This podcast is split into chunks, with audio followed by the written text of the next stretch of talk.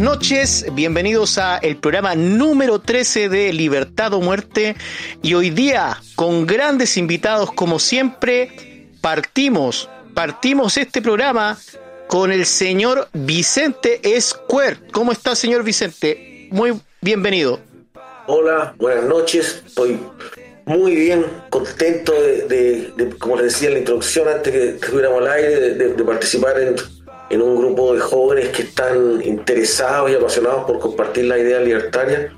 Yo para mí que ya soy un hombre de 55 años, es como, es como un sueño empezar a ver estas cosas, estas cosas hechas, hechas realidad. Así que feliz de, de chacharear y de compartir con ustedes, muchachos. Excelente, excelente.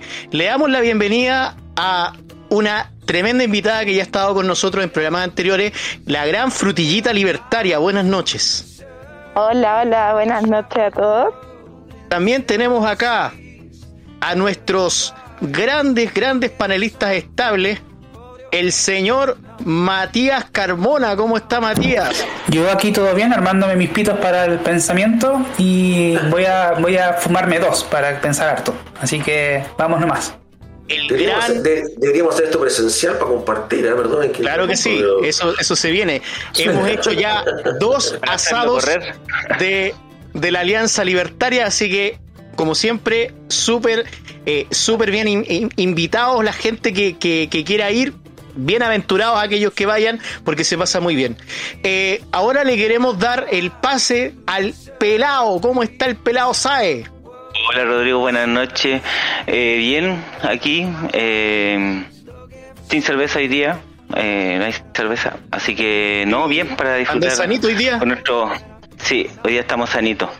Así que nada, que sea una buena noche y un buen programa. A ver qué, qué ha pasado esta semana. Nosotros también tenemos a nuestro gran corresponsal internacional, Ricardo Sánchez. ¿Cómo está, compadre?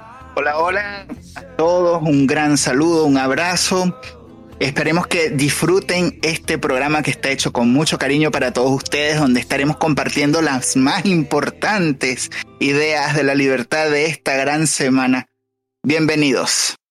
Y por último, pero no menos importante, un tremendo invitado que siempre ha estado aquí tras bambalina, pero hoy lo vamos a escuchar, sobre todo con todo lo que nos tenga que decir nuestro excelente director y productor de este programa, el señor Infierno Cercano. ¿Cómo está, señor? Buenas noches, Rodrigo. Estoy acá listo para conversar un rato, disfrutando una Baldur. El que sabe, sabe. Y eso, pues, compadre, esperando que la noche esté amena. Excelente, qué, qué, gran optimismo eso, compadre. Bueno, me gustaría partir con nuestro corresponsal internacional porque tenemos que hablar lo que siempre hablamos porque este es un tema que hay que tratarlo semana a semana por el hecho de que ellos son verdaderos representantes de lo que es la lucha por la libertad. ¿Qué está pasando en Cuba, estimado Ricardo Sánchez, nuestro corresponsal internacional?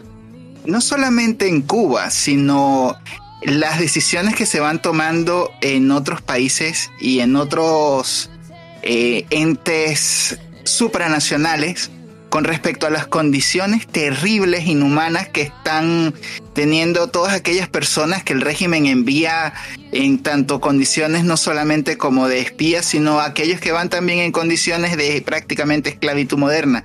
Dícese los entrenadores deportivos, los docentes, los, eh, los médicos, los salen prácticamente todas estas personas que salen en condiciones de esclavitud prácticamente la Unión Europea acaba de considerar como trata de personas, esclavitud moderna y violaciones a los derechos humanos las misiones médicas enviadas desde la dictadura de Cuba a, diferentes países.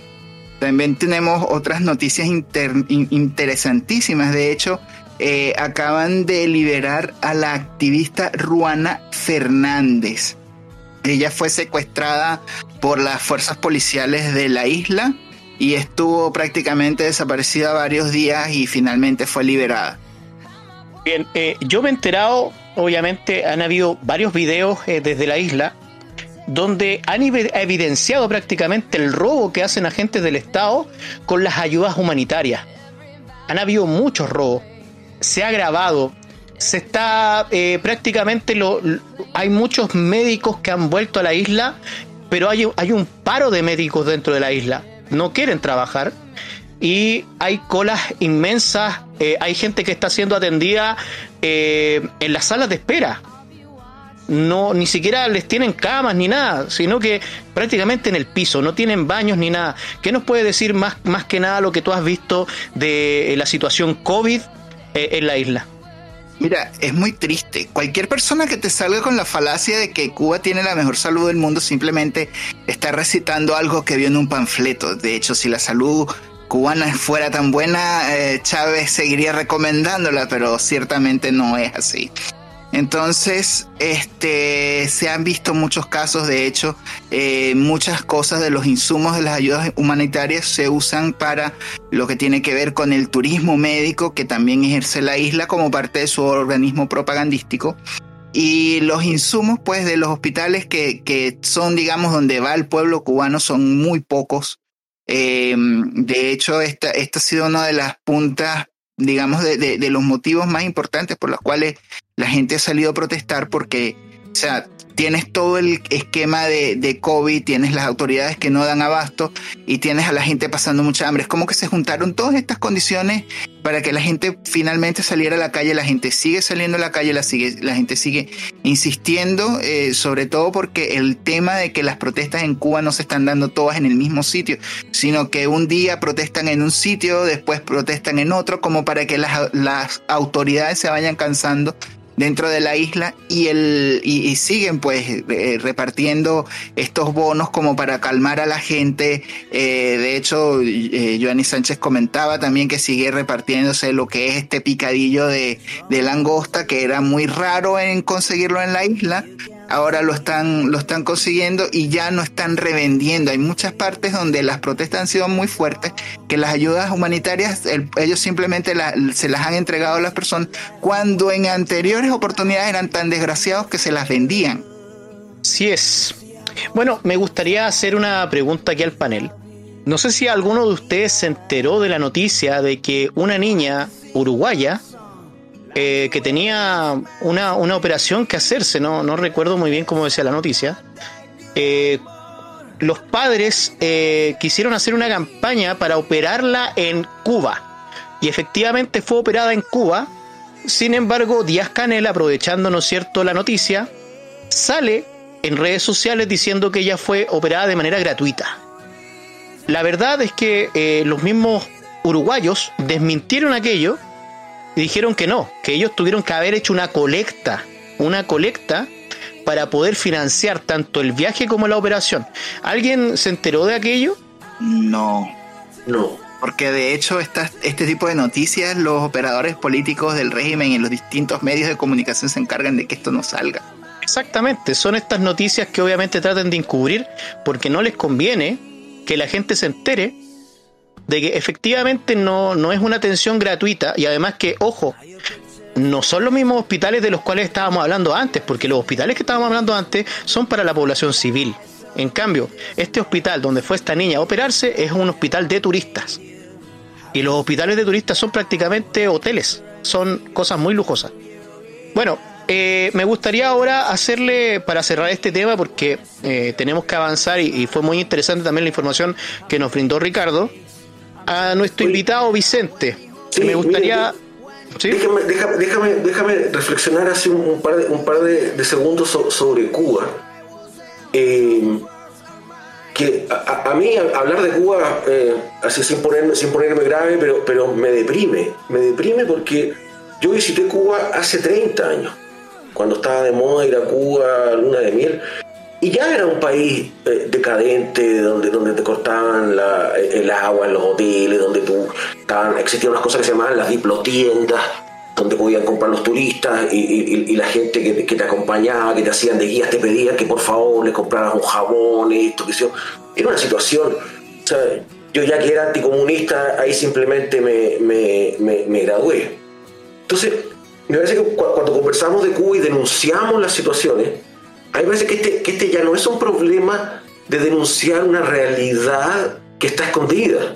Cuba lleva siendo una tragedia humanitaria 60 años. Eh, eh, parecía a, a, la, a, la, a, la, ex Rusia. Rusia finalmente quebró y se desmoronó. la ex República Democrática finalmente quebró y se desmoronó, los chinos finalmente tuvieron que abrazar el capitalismo, y por alguna extraña razón, Cuba mira estos ciclos de, de, uno dice, finalmente, finalmente los cubanos salieron a la calle. Pero los cubanos llevan 60 años aguantando esta, esta cuestión y emigrando a Estados Unidos, qué sé yo. Y, claro, y la comunidad europea dice, pero yo, yo lo llamo la realidad se me desespero, pero hay algo raro, hay, hay, hay algo raro cuando, cuando, cuando, hablamos de Cuba, porque aunque uno fuera de izquierda, aunque uno creyera en el estatismo y en el socialismo, pareciera que algo nos pasa como, como, como, humanidad, como sociedad, que cuando hablamos de estos temas, la razón, el sentido común, la evidencia, la guardamos en el cajón y nos viene como la cosa del equipo de fútbol, de la religión, de, la emoción, y salen los defensores. Hace poco hubo, un, pequeño conato, enfrentamiento frente al consulado de Cuba, y los defensores. ¿Quién puede defender el régimen de Cuba? Si, si, si ya que hablemos de, que los gallos cobran, de los mismos socialistas que viajan de Chile a Cuba para el COVID estaban encerrados allá y decían, por favor, sáquenos de acá porque estamos llenos de ratones. Hay ratas, que hay enfermedades, no hay confort yo creo que gastar más tiempo en denunciar lo que todos saben es inoficioso. Yo creo, yo creo que, que, la reflexión que a mí se es pasemos a, la segunda. ¿Por qué Crista?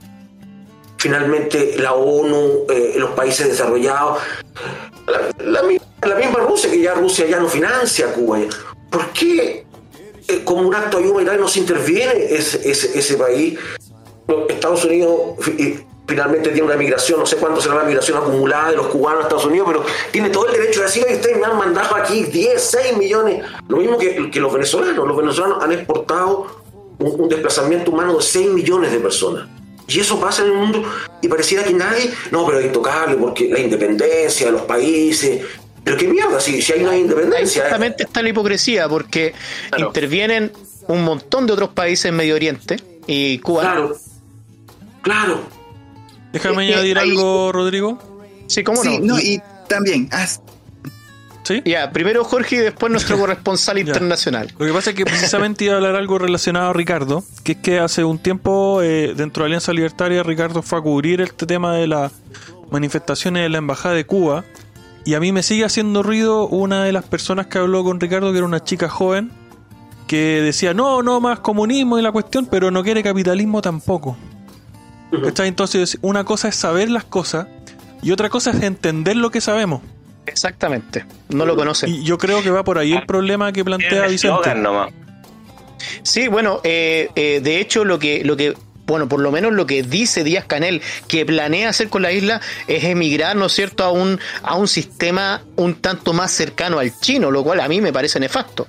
Eh, me gustaría eh, darle la palabra ahora a Ricardo para que diga lo que nos quería decir, lo que no quería compartir. Que, ciertamente cuando tú te pones a ver que estos países han hecho esta suerte como de, es que el problema con el socialismo es como un cáncer.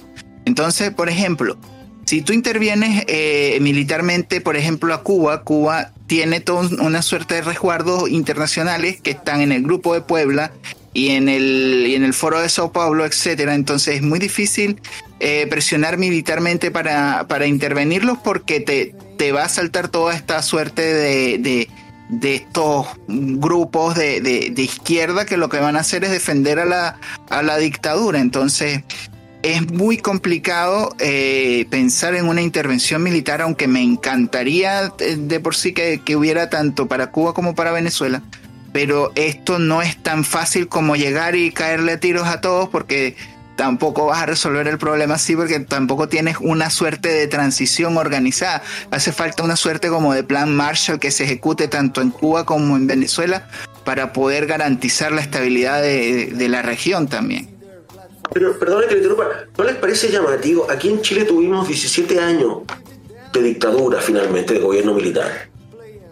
Independiente de la postura de cada cual, los chilenos, cuando ya se aburrieron, dieron una pelea a la dictadura, o sea, hubo, hubo atentados contra Pinochet, hubo grupos armados, hubo protestas, pero ah, hubo protestas continuas hasta, hasta que. E insisto, y Cuba lleva 60 años. Hay una especie de, de proceso de apaciguamiento social. Sí. Que es realmente admirable, eh, porque, porque finalmente no tendría por qué hacer ni siquiera una intervención violenta. Si al mismo grupo de pueblo habría que decirle, oye, pero, pero, pero ¿te parece humano que esa gente no, no tenga que comer, eh, que esa gente no pueda salir de su país, que esa gente no Porque ni siquiera los Ellos ni socialistas... esperanzas. Bueno, Claro, y- no espera, espera un poco. Lo que pasa es que igual ahí hay un tema, porque por ejemplo, para la dictadura, los locos que hacían atentados tenían armas. En cambio, los cubanos, lo, lo más Ese fuerte que tienen es una tabla, ¿cachai? Lo que, lo que los cubanos no tienen son armas. A la Sí. población cubana la desarmaron. Exacto. Eh, Pero no- digamos que no era, aquí la resistencia estaba contra un régimen militar y no era que las armas las iban a comprar al boliche en la esquina, la- las traficaban, las conseguían, se las, se las ingeniaban. Lo que hace toda la por eso yo creo- por eso yo creo que a los cubanos hay que Sí. Hay otra, Es que hay otra cosa por eso el socialismo ahí, perdóname, eh, por eso que el socialismo ahí ha vivido tantos años, ¿cachai? Porque es una isla, a la gente la tienen capturada, tú la tienes encerrada, no es un muro de Berlín que lo puedes saltar, no, están ahí separados del mundo. es un de- muro eh, imaginario. ¿Cachai? Mar. Recién, recién estamos viendo, yo creo, imágenes o youtubers o gente de allá de la isla transmitiendo a través de internet. Gracias ¿cachai? al 3G. po, no hace muchos no años, ¿cachai? Porque Cuatro. ellos no tenían ni siquiera internet si estaban aislados. Entonces, claro, tú puedes prácticamente silenciar a la gente o, o domesticarla, ¿cachai? Si tienes todo bajo tu control. Se me, se me viene a la mente eh, una paradoja popperiana de lo que estamos hablando, que está súper de moda. Eh, Popper dice, ¿por qué hay que tolerar la intolerancia? Y de ahí también nos agarramos del don't tread on me, porque en Chile también está esa falsa creencia de que la violencia eh, no, es un, o no es un medio cuando te estás viendo vulnerado. Yo creo que es bastante falso. He llegado a la conclusión de eso, porque es imposible parar un régimen armado eh, con abusos de poder, con antes antes tenían mucho más posibilidad de abuso por, por precisamente que no existían las tecnologías de la comunicación en la isla y esto quedaba en, en un pacto sellado, quién murió nadie supo, allá no hay listas como acá, no, no ocurrió el mismo proceso, entonces igual hay que analizarlo eh, en sus matices de cada país, pero acá en Chile igual se escucha bastante a, a personas de nuestro sector decir, no, pero es que nosotros el pacto de no agresión, yo le digo, compadre, ese pacto es válido cuando yo voy seguro y tranquilo por la calle, pero si a mí me asaltan, yo tengo todo el derecho a defenderme. Entonces es súper importante aclarar ese punto a los libertarios que nos escuchan, que en el fondo el pacto de no agresión es no agredir por agredir, pero cuando tú te ves agredido y privado de derechos como la libertad, tú tienes todo el derecho a defenderte. Entonces, eh, me gustaría llegar a este punto también. porque, porque está está súper en boga ahora que nosotros tenemos que ser calladitos, bonitos. No, o sea, yo, yo no voy a callarme nunca. Eh, yo voy a pelear mi libertad hasta el último momento. Y el otro tema que me gustaría recalcar, que hablaron del, del capitalismo peyorativamente, eh, yo creo que se refieren precisamente los que hablan del neoliberalismo, capitalismo, se refieren a la, a la oligarquía mercantilista que ha existido en las élites políticas. Yo creo que a eso se refieren. No creo que sepan en sí el concepto del capital como tal. Es que es lo que, es lo que Simplemente entienden como capitalismo y está muy mal entendido. es que no creo que lo entiendan ni siquiera. Ellos repiten un término que, que, que se ajusta a lo que ellos sienten. Porque en el fondo todo este tema es un sentimiento, perciben, como lo que realidad. pasa en, en Chile el estallido Una social. caricatura. Es un, sentimiento del- de ira, pero no saben contra qué. Entonces dijeron capitalismo, neoliberalismo, lo repitieron y todo hablan de eso. Pero no, no van al concepto en sí. Entonces yo creo que ahí uno como libertario también puede aclararle un poco el concepto de tiranía. O sea que hay, hay una especie de tiranía de parte de una oligarquía, lo mismo que pasa en la isla de Cuba. Eh, fue, fue una oligarquía que se tomó el poder violentamente y nadie dijo nada porque ser violento es malo, pero cuando te ves agredido no es malo. Cuando te ves violentado, tu familia, tus bienes, o sea, no está para nada mal. Ese era mi comentario de la noche, para aclarar un par de cosas. Déjame añadir algo a lo que dijo Frutilla, que me parece completamente correcto y estoy súper de acuerdo, que es que hay muchos libertarios que tienen mal entendido, a mi modo de ver, el tema del principio de no agresión porque piensan que simplemente consiste en que yo no agredo. Y yo creo que no. Yo para mí, desde mi perspectiva, el principio de no agresión tiene que ver con no permitir ser agredido. Y para mí, yo considero completamente válida usar la, la fuerza y la violencia para cumplir con ese objetivo. Y yo, y, y ojo, yo no creo que esa que esa fuerza y esa violencia de vuelta tenga que ser proporcional. Al contrario, yo creo que cuando uno devuelve la agresión tiene que ser completamente desproporcionado para establecer, eh, para que el otro no vuelva, no insista, ¿cachai?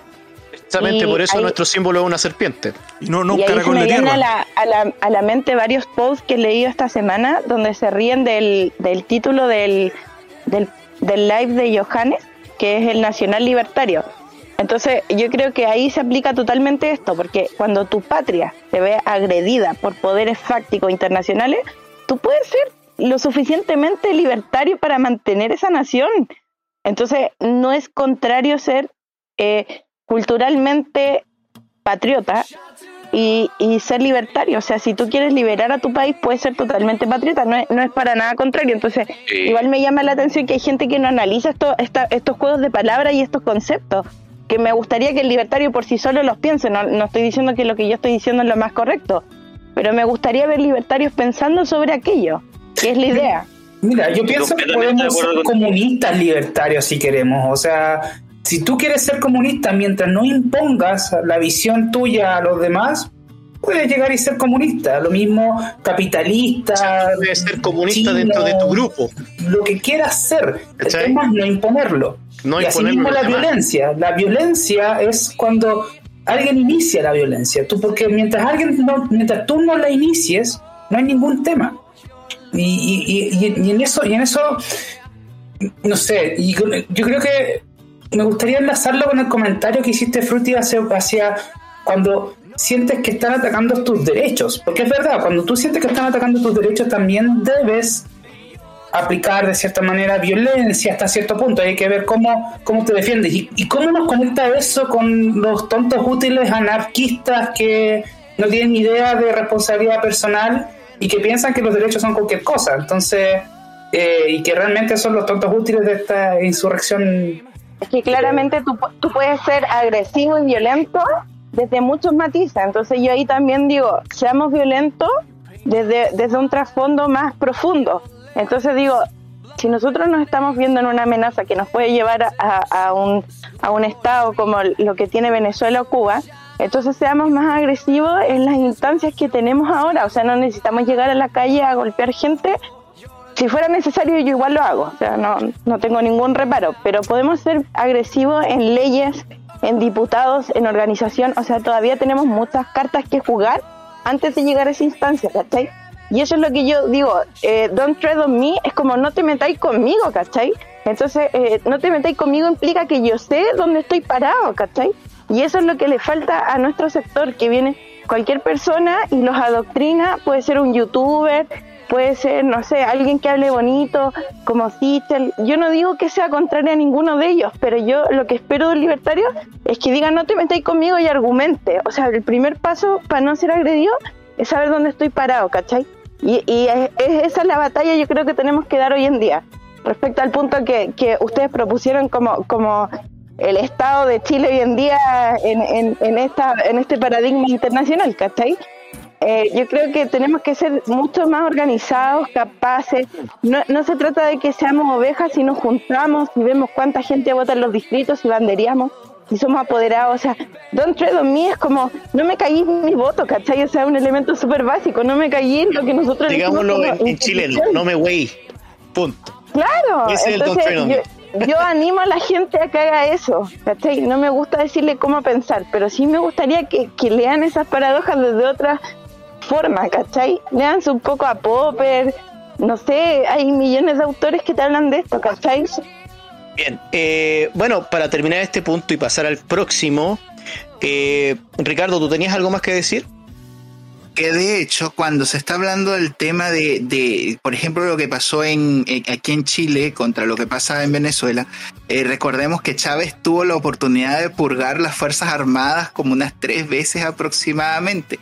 O sea, el, el- el esqueleto anexo al Partido Socialista en el cual se ha convertido el ejército venezolano no ocurrió de la noche a la mañana, sino que Chávez fue purgando todas las partes generales y de, y de militares institucionales que existían en las Fuerzas Armadas hasta que ya quedó lo que, lo que es hoy en día. Y pasó algo muy parecido en, en Cuba, donde, donde los militares pues al final están a la defensa del, del, régimen. Entonces por eso es que es tan importante mantener como a los militares como separados de, de, de la política para evitar que se corrompan. Esto era lo que, lo que iba a comentar. Sí, o sea, yo estoy totalmente de acuerdo con tu punto, pero ahí hay otro, otro tema que eh, el desabastecimiento llegó por debajo a Cuba, porque por lo menos, bueno, mi tío fue uno de los que se fue de vacaciones a República Dominicana y Cuba, cuando en ese entonces República Dominicana también tú pagabas con pasta de dientes, pero República Dominicana decidió como nación hacer un cambio y ser capitalista. Y ahora lo vemos que está lejos de lo que es Cuba y lejos de lo que hay. Es el país del Caribe más rico que hay, ¿no? Exactamente. Entonces, eh, creo que también el desabastecimiento te da la opción de hacer populismo. Y eso es donde tenemos que nosotros mirar hoy en día cuando nos están haciendo si tú mierda no la economía. si tú no cumples los designios del, del líder, eh, te quita la comida. Claro. Es que para llegar a eso, el tipo logró hacer una inflación heavy para poder timar a las policías, ¿cachai? Para corromperlas económicamente, porque en el fondo le, le tocan la fibra oye, yo te voy a dar para comer a tu familia, nunca le va a faltar. Y yo sé de esos casos. Entonces, eh, he escuchado la radio Cuba que está transmitiendo en Miami y hay muchos casos de eso. Que, que no, no paran de mandar tampoco comida, aunque les cobren el 40% de impuestos, porque en el fondo, si no se muere su familia de hambre, entonces te dejan en, en el absurdo máximo de si no lo hago, mueren lo hago. De hecho, de hecho en Venezuela, en Venezuela también pasa algo muy parecido con el carnet de la patria, sobre todo para la gente pensionada. Ah, de, hecho, han llegado al punto de que si detectan a personas que son opositoras, les quitan las pensiones. O sea, todo lo que estos políticos te dan así como, como suerte porque no hay ninguna libertad. Entonces, te pueden echar de la universidad por pensar distinto. Te pueden echar de, si te dan una casa de misión vivienda, te pueden echar de tu vivienda por pensar distinto o por simplemente no apegarte a lo que te dice el funcionario que te asigna lo que te está dando el Estado. Entonces, es un sistema de, por eso es que ahora estos trabajadores cubanos se han visto eh, eh, em, se han visto catalogados como suerte de trata de personas y esclavitud moderna porque están han perdido totalmente su libertad y su libertad viene de la destrucción de todo lo que son los mecanismos de producción. Entonces, cuando tú pierdes esa, esa posibilidad de producir, porque el Estado bien sea te, se vuelve una carga enorme por impuestos o por inseguridad, la gente pierde su libertad y al perder esa opción tú quedas prisionero del Estado. Y ojo lo que está pasando en Chile, ¿eh? ojo con eso. Eh, estamos en un estado más o menos similar con respecto a la inflación. O sea, si, si nos paramos hoy en día en lo que pasó con las tasas de crédito, con la UF, que la UF, eh, gracias a Lagos, no se puede desinflar, pero la UF era un valor dinámico, inflaba y se desinflaba de acuerdo a los indicadores económicos Hoy en día sube, sube, sube. Va a ser inalcanzable pagar créditos hipotecarios, créditos de consumo. La gente va a quedar sin bienes de, de, su propiedad, entonces van a tener que ir a arrendar, además van a estar en deuda con alguna entidad. Eh, estamos, estamos, estamos, estamos, empezando en ese, en ese punto. Hay que decir que la UEF puede bajar, así que y se ha dado. Así que esa, esa es la razón por la cual se creó el mercado cripto, porque a la final, mientras los gobiernos tengan el control de las impresoras, tú no vas a poder ser dueño de nada porque todo el, esquema mercantilista se queda con todos los beneficios. Al final, para nosotros, los alcances a los instrumentos crediticios son muy altos. Yo creo que ahí es donde el, apruebo el comunista eh, toma la palabra capitalismo neoliberalismo. El punto que tú dijiste del mercantilismo especulativo, la oligarquía, los contratos estatales, yo creo que de eso se cuelgan, o sea, tampoco creo que estén tan lejanos de, por, por capitalismo. Hablando de eso de imprimir billete de, del Banco Central, eh, así cambiando de tema, pero para poner la contingencia, eh, no sé si vieron el discurso de Milei. Eh, sí, mira, eh, teníamos considerado el punto de mi ley, pero si gustan, lo, lo, vemos ahora. La cosa es que mi ley lo que está proponiendo en Argentina, lo que está proponiendo mi ley en Argentina, lo que él está, lo que dijo en su discurso ahora que se eh, oficializó su candidatura, eh, es eliminar el Banco Central él va por eliminar el Banco Central, él lo tiene puesto en tabla, que ese es como su... No lo va a hacer, obviamente, porque está lanzando a, a, a ¿cómo se llama? A diputado, no sé cómo, Y- cómo Pelado, O la provincia de Buenos Aires. Pelado, y ahí yo creo que Claro. esa, esa es una idea que tenemos que tratar de poner dentro del discurso público porque es una cosa que se va a discutir y creo que lo conversamos hace mucho rato atrás en los primeros podcasts. Se va a discutir en la constituyente eso, el, el, el rol del Banco la Central. autonomía, y- más- más que existencia. la Siquiera la existencia de De hecho, ese- la gran mayoría quiere, quiere Ahora, que el Banco Central no sea la autónomo. estrategia, ¿Cuál sería la estrategia clave para eso? Es hay que ver quiénes son los que se opusieron a la creación de los bancos centrales en su momento. Generalmente fueron gente de izquierda, con los discursos claves que decían que eran ciertos, de que eran la, la- la forma en que las oligarquías esquilman a los trabajadores, es decir, quitándole el poder de su dinero, de sus ahorros. Entonces, si, si, si la gente sensata de izquierda sigue a la gente sensata de izquierda del pasado y lo hacemos darse cuenta de que ese discurso existía en su génesis, creo que puede ser muy sencillo de, de- de calar en los corazones de izquierda, porque es- son los trabajadores esquilmados por las oligarquías. Y eso se llama apropiación cultural. Excelente, compadre es. Matías.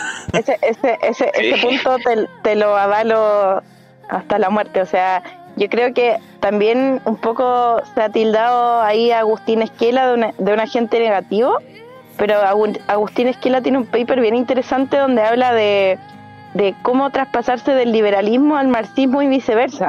Y es bastante interesante analizar porque tenemos puntos eh, bastante en común en esos ámbitos. Lo que pasa es que el comunista no lo entiende a cabalidad. Y ahí es donde podemos hacer la batalla. Y es lo que yo he dicho siempre. Lo podéis dar vuelta fácilmente a un tipo si, si, si te interesáis en estos temas. Y de hecho nosotros en Chile tenemos un, un expresidente del Banco Central que está en la FPP, que hace muy poco, voy a buscar el video para tenérselo, eh, dio un discurso sobre cómo Chile podría vivir sin un Banco Central. Y se demora dos horas charla explicando punto por punto. Y el tipo dice que es viable, ¿cachai? Eh, bueno, yo eh, me gustaría también hablar un poco de lo que fue esta mm, eh, eh, el lanzamiento de la campaña de, de- Javier Milei oficialmente. Hay que decirlo, es un precandidato, pero la verdad es que fue con bombo y platillo literalmente. O sea, en, el primer lugar donde eligió para poder hacer eh, eh, este anuncio fue en el programa de Danan, estuvieron transmitiendo y ahí anunciaron este gran evento que se hizo en una plaza, no recuerdo el nombre, pero juntaron un montón de gente. Y obviamente hoy en día los libertarios en Argentina son la tercera fuerza política, entonces eh, es algo que está pasando de, de verdad. Entonces realmente hay que darle un fuerte abrazo a los hermanos argentinos libertarios por la tremenda pelea que están dando es verdad que siguen teniendo problemas, siguen teniendo peleas internas, sobre todo por el tema de, los cupos, peleas con expert y cosas así, pero hay que decir que se han sacado la cresta por las ideas de la libertad. Hoy en día los libertarios en Argentina están en todas las marchas y los aplauden. Entonces eso nosotros tenemos que verlo como un frente, como, como un norte. Los argentinos están dando, empezaron con la batalla cultural y después se metieron a la batalla política. Me gustaría preguntarle a nuestro invitado Vicente, ¿cómo ve el escenario en Argentina, las ideas del liberalismo? Mira, eh, yo, yo creo que con, con el tiempo uno lamentablemente se va poniendo más lento y, y el ritmo de ustedes es, mucho más, más apasionado, así que quizás voy, voy a dar una mirada de que a mí lo que me preocupa eh, de, de toda esta discusión, o, lo que yo creo que, una mirada más, más pausada puede aportar, es que a veces confundimos dos planos y, y nos pasamos del uno al otro. Aquí, evidentemente, en las conversaciones, incluso en la nuestra, hay una componente emocional. Está el otro, el enemigo, el que me quiere atacar, el que, ¿no es cierto?, yo tengo derecho a la legítima defensa, etcétera, etcétera. Y, y- y- todo, y todo ese lenguaje asociado, ¿no es cierto?, a, a un estado de ánimo. Y está el otro razonamiento, ¿no es cierto?, llamémosle racional, que se basa en evidencia y en lógica, que simplemente dice, mira, el liberalismo genera el mayor bienestar, la evidencia lo demuestra. No, no, tú puedes creer lo que es, pero, pero si tú ves los países, ve- ves sus estadísticas, a mayor grado de libertad, mayor grado de, de- de bienestar. Eh, Y, y de ley, obviamente, uno adora el que, el que es un argentino, ¿no es cierto?, que va contra lo, el, el, establishment, los políticos, y, y, y, hoy día tiene, yo creo, un gran apoyo porque todo el mundo en Argentina odia a los políticos. Y un, gran, y un apoyo porque alguna gente empieza a abrazar esta, estas ideas del liberalismo. Yo diría que es una estrategia riesgosa irse contra el enemigo común. Es fácil hablar mal de los políticos, es fácil hablar mal del el presidente, es fácil hablar de los otros. Pero yo creo que el liberalismo, el principal, el principal llamado que, que yo creo que hace es hacerte cargo de tu propia vida. Y, ahí vuelvo al, al, al, a lo que estábamos conversando. Efectivamente, a, los cubanos hay que decirle, nadie los va a ayudar llevan 70 años, llevan 60 años en la misma mierda, nadie los ayudó, Estados Unidos trató, nadie los va ayudar. Cuando yo decía la intervención lo decía hipotéticamente porque eso no va a ocurrir porque ya no ocurrió. Y finalmente, si tú no te ayudas a ti mismo, si tú no te haces cargo de tu propia vida, nadie te va a resolver el problema. Y esa es la, es la base del liberalismo. Yo soy quien mejor toma las decisiones de, respecto de mí. Pero tampoco podemos simplificarlo, porque el liberalismo, por mucho que tenga esta doctrina, estamos obligados a vivir en comunidad. Entonces, si yo me defiendo, alguien tiene que definir si es legítima defensa o no, si mis derechos están sobre los tuyos, tú puedes ser comunista en tu metro cuadrado, pero el comunista quiere que hayan bienes comunes de todos y el liberal quiere que todo. O sea, estamos obligados a ponernos de acuerdo. El, el Estado, el gobierno es el costo que tenemos que pagar para vivir en una sociedad coordinada a diferencia de, los socialistas o los estatistas que lo ven como un bien, como, como un bien superior, nosotros liberales vemos al Estado como un costo, que, que, pero que es inevitable, es inevitable. Entonces, para eliminar un banco central, por ejemplo, hay que enseñarle a la gente a usar otro tipo de dinero, no el dinero local, porque finalmente la sociedad decidió que el monopolio de la emisión del dinero iba a estar en el Estado, tal como el monopolio de la fuerza eh, masiva iba a estar en poder de las Fuerzas Armadas, y son, y son acuerdos. Eh, es muy difícil romper esos acuerdos si uno no tiene necesariamente una, una, una, una discusión pausada. Y ese es el desafío de ustedes como generación. ¿Cómo van a, atraer o cómo vamos a atraer a gente con un discurso que sea cercano, que sea afectivo, que sea emocional?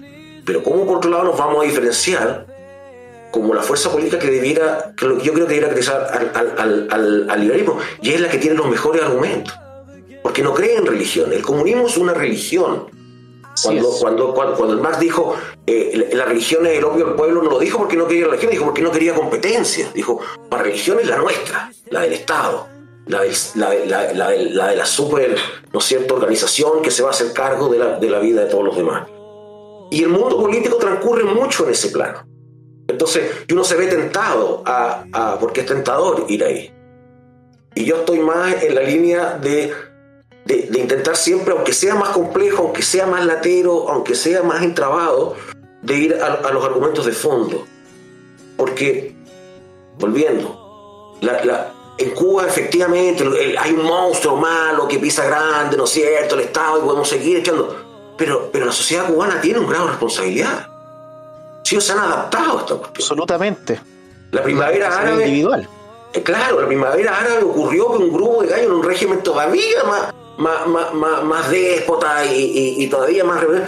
La gente se organizó y creo, después, las, Gato Pardo, algo tuvo que cambiar para que todo siguiera, siguiera igual. Eh, entonces, yo creo que no nos, nos basta conseguir hablando mal de lo evidente. Eh, el, el, el régimen castrista no se sostiene. Cuando, cuando discutimos de eso hay que preguntarle al otro, bueno, ¿qué es lo que tú ves? ¿Cuál es la evidencia que me puedes decir que justifique esto? Más que tu deseo de creer en algo y tu temor a perder tus creencias y a darte cuenta que estás equivocado. Me parece que ese diálogo eh, eh, eh, es más punzante que seguir echando mierda a algo que ya está enmierdado, digamos, insisto.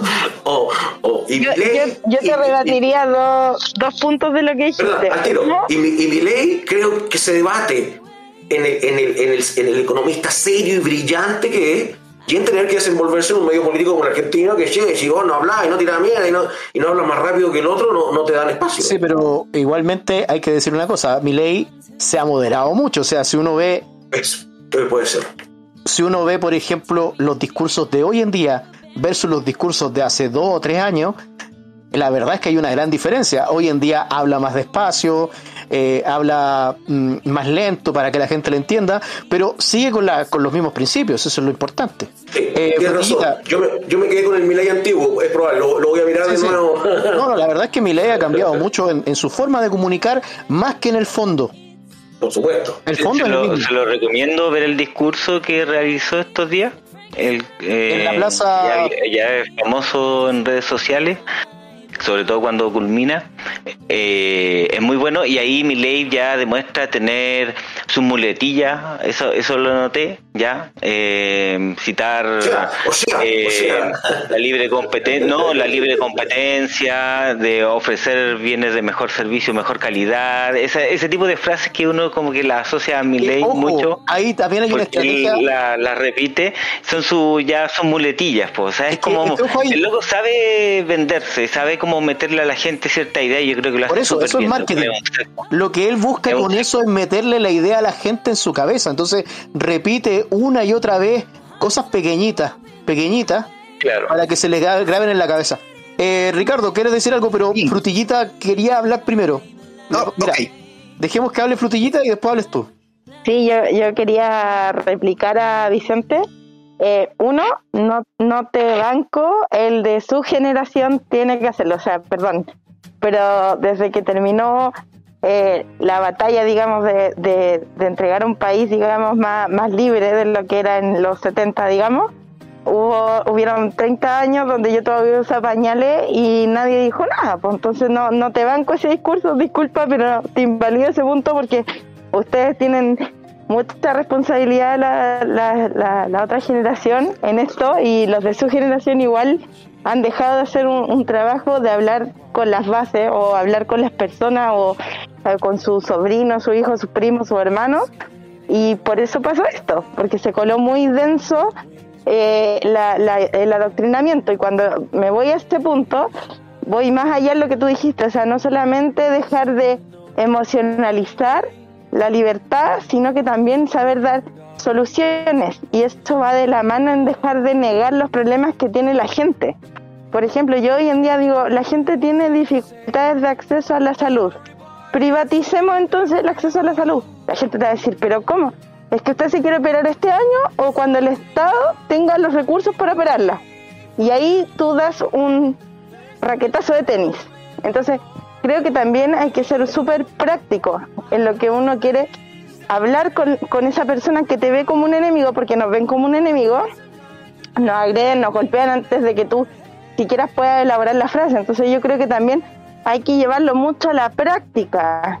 Y eso es lo que le cuesta mucho al libertario. Y ahí es donde está el debate y el que dice yo soy más libertario que tú y yo no lo veo negativo, porque en ese debate estamos generando ideas que podemos hacer prácticas y llevar a, que la gente entienda qué es el liberal. Entonces estamos muy arriba todavía en el discurso. Mi ley, cuando llega a estas frases de, llenar una plaza y de poder decir, eh, yo no vengo a generar ovejas, vengo a despertar leones, es porque este tipo fue a todas las escuelas de economía que pudo hizo charlas online. Lleva más de 10 años en eso. Yo fui por lo menos a seis charlas de mi ley en Paraguay, en Argentina, hizo en Buenos Aires. Entonces, no tenemos nosotros hoy en día gente enseñando la practicidad del liberalismo. Lo entendemos como, como un bien ser, pero ¿cómo lo llevamos a cabo? Tenemos que pensar en eso y tenemos que aprendernos el aparataje que nos pusieron los otros, los enemigos, para poder decir voy a cambiar esto porque nadie tiene idea qué es lo que hay que cambiar. Entonces yo creo que ahí es donde hay que hacer mesas técnicas y aplicarnos mucho, porque ya pasamos la fase, ya saben que hay libertarios, ya nos han visto con la bandera, ya saben que estamos acá, pero ¿qué ofrecemos? ¿Cómo lo ofrecemos? ¿Qué nos distingue? Tenemos que hacernos esas preguntas ahora. Entonces yo creo que si bien nosotros estamos en la fase ideológica, podemos perfectamente saltar una fase política si nos aplicamos. Eh, yo creo que es posible, porque además tenemos eh, estamos en una etapa, ocurrió esto gracias a Dios, en una etapa donde las tecnologías de la información son masivas. Podemos hacerlo, pero necesitamos gente como Miley, que es un economista, que te rebate a morir el punto con números y por eso gana todos los debates, porque argumenta, se sabe todo de memoria, los PIB de todos los países, ¿cachai? Las ganancias que han tenido al cambiar cierta política pública. Hay que especializar un poco nuestro discurso. Yo creo en eso, por lo menos, que tenemos que cambiar un poco el paradigma que tenemos, que la libertad es lo mejor, sí, pero ¿por qué? ¿Y cómo lo así? ¿Cachai? Eh, el progre viene con, con la idea de, de, el Estado me va a dar ese bienestar. Y yo le digo, yo, yo te digo que tú te lo tienes que proveer, pero ¿cómo? hay burocracia. Y es, bueno, eliminemos la burocracia, bajemos los impuestos. Así tenemos que ir siendo prácticos. ¿Cachai? Porque a ti te retienen 100 mil pesos que el político de turno decide no dártelos ahora, sino en tres meses más. ¿Te parece justo? ¿Por qué no mejor que no te lo descuenten? Te elimináis toda la vuelta. Ah, sí, podría ser. ¿Cachai? Ahí tenemos que ir pegando nosotros la batalla cultural. Entonces, por eso yo creo que ninguna generación se debería salir de esta, de esta batalla. Estamos todos en esto porque a todos nos afecta, ¿cachai? No creo que unos u otros. Como tirar la pelota así como los jóvenes, no me parece muy justo. Ese era mi comentario. Déjame agregar algo. déjame... Pero lo que pasa es que Vicente fue interpelado, así que. Claro, claro. Eh, es justo que, que, pueda responder. Yo creo, yo creo que Frutillita justamente muestra la, la, pasión de la juventud y a lo que me refiero. Porque, porque, porque planteas una falsa dicotomía y planteas una, una, una invalidación a priori que, que, no hace sentido, porque en realidad estamos de acuerdo.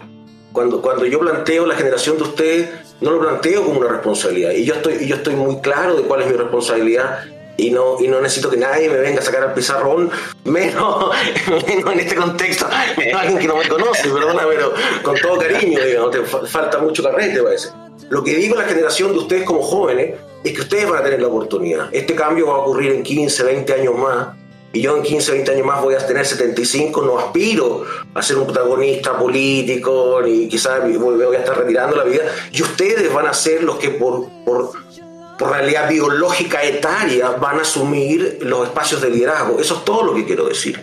Y justamente me refiero a esta efervescencia emocional de elegir más las batallas, de, saber cuál es la batalla. Y la otra batalla que plantea es la correcta, eh, eh, es, ¿no es cierto?, eh, cómo, cómo, cómo llevamos esta idea a la práctica, a lo concreto, que no son simples, porque la verdad es que el progre, como tú bien dices, y el discurso está arraigado, no está arraigado en, en, una argumentación de evidencia. Como dice ley te falta número. Cada vez que ley discute con un progre, se lo muele a palo. facilista. Se lo muele a palo, se lo muele a palo al número. Lo que pasa es que hay mucho resentimiento, hay, hay, hay mucho miedo. Hay, hay, mucho pensamiento religioso de que alguien se haga cargo de mí. Hay mucho temor a asumir tu propio, tu propio, tu propio destino y, tu propio futuro. ¿Qué, qué, qué es lo que realmente yo, yo, los invito a ustedes porque están en la etapa en que están empezando? Yo no me resto de nada, estoy aquí hablando con ustedes, evidentemente. Entonces ahí te invito a, a, cambiar, a cambiar la mirada. Yo, yo, sé que hay, que hay una pasión y hay, y hay una desesperación por, por, por salir a, hacer los cambios, pero eso hay que canalizarlo para, para, para, para, que, para, que, para que produzca todo su efecto. Está pendiente Ricardo. Ricardo, por, el lado libertario eh, hay, hay una batalla cultural que se está ganando, yo creo, que es bastante ha crecido un montón. Eh, tenemos distintos personajes libertarios, ¿eh? Youtubers, políticos que se asocian o se acercan a grupos libertarios, ya y, existimos y aparecemos por ahí por las redes sociales, incluso hasta para que el Boric le ponga su perro libertario, ¿cachai? Eh, hasta, para que, hasta para que él se crea amigo de la libertad, el Barça. Eh, bueno, le vamos a dar a la hora la palabra a Ricardo, porque hace rato que está levantando la mano. y después, vamos, Ricardo. Con todo, Ricardo. yo parezco un controlador aéreo de los que no me, no, no me están viendo en el podcast, pero ya yo ya hubiera aterrizado como tres aviones. Eh, voy a, poner los puntos eh, más o menos claritos. uno es que ciertamente necesitamos instrumentalizar los pasos de cómo vamos a llegar a, la sociedad y cómo vamos a poder aprender a empoderar eh, a los individuos. ciertamente como libertarios, y una de las cosas que yo vengo hablando desde hace muchísimo tiempo, nosotros tenemos que entender cómo vamos a colar nuestras ideas al inconsciente colectivo. Y me parece que en este momento mi ley está siendo muy bien asesorado en esa parte. Porque primero, cuando él dice yo vengo a despertar leones, lo que te está hablando primero te está diciendo, mira, tú no eres una oveja, tú eres un león. O sea, tú eres esta persona que, que tiene la posibilidad de cambiar las cosas y de cambiar las cosas en tus propios entornos. Lo segundo es que estamos viendo cómo esta asesoría, que es muy importante, te va a llevar primero en que tú tienes que establecer estos canales de comunicación y mientras que la gente se sienta bienvenida a conversar contigo y a poder saber con qué vas a, vas a, vas a aprender y con qué te voy a debatir las cosas sin que te sientas, eh, puede decirse tal vez violentado, tal vez ofendido, entonces va a ser muy interesante porque tú vas a poder ir ganando muchos más adeptos en el tiempo porque tú te vas a dar cuenta que cuando sostienes todos estos atributos progresa a la práctica te das cuenta que solitos te caes, entonces ciertamente hemos encontrado una forma de hacer las cosas distintas para producir muchos mejores resultados y para ir, digamos, despertando a la gente de todas estas matrices eh, comunicacionales zurdas que lo que hacen es venderte una panacea de la igualdad, de la justicia, de tal y qué sé yo, pero a la final es una estafa. Eso iba. Sí, ahí, yo quiero complementar. Igual Argentina estaba como en proceso terminal prácticamente y era necesario un ley, hay que, hay que decirlo, porque ahora son cuántos, 70% de pobres prácticamente.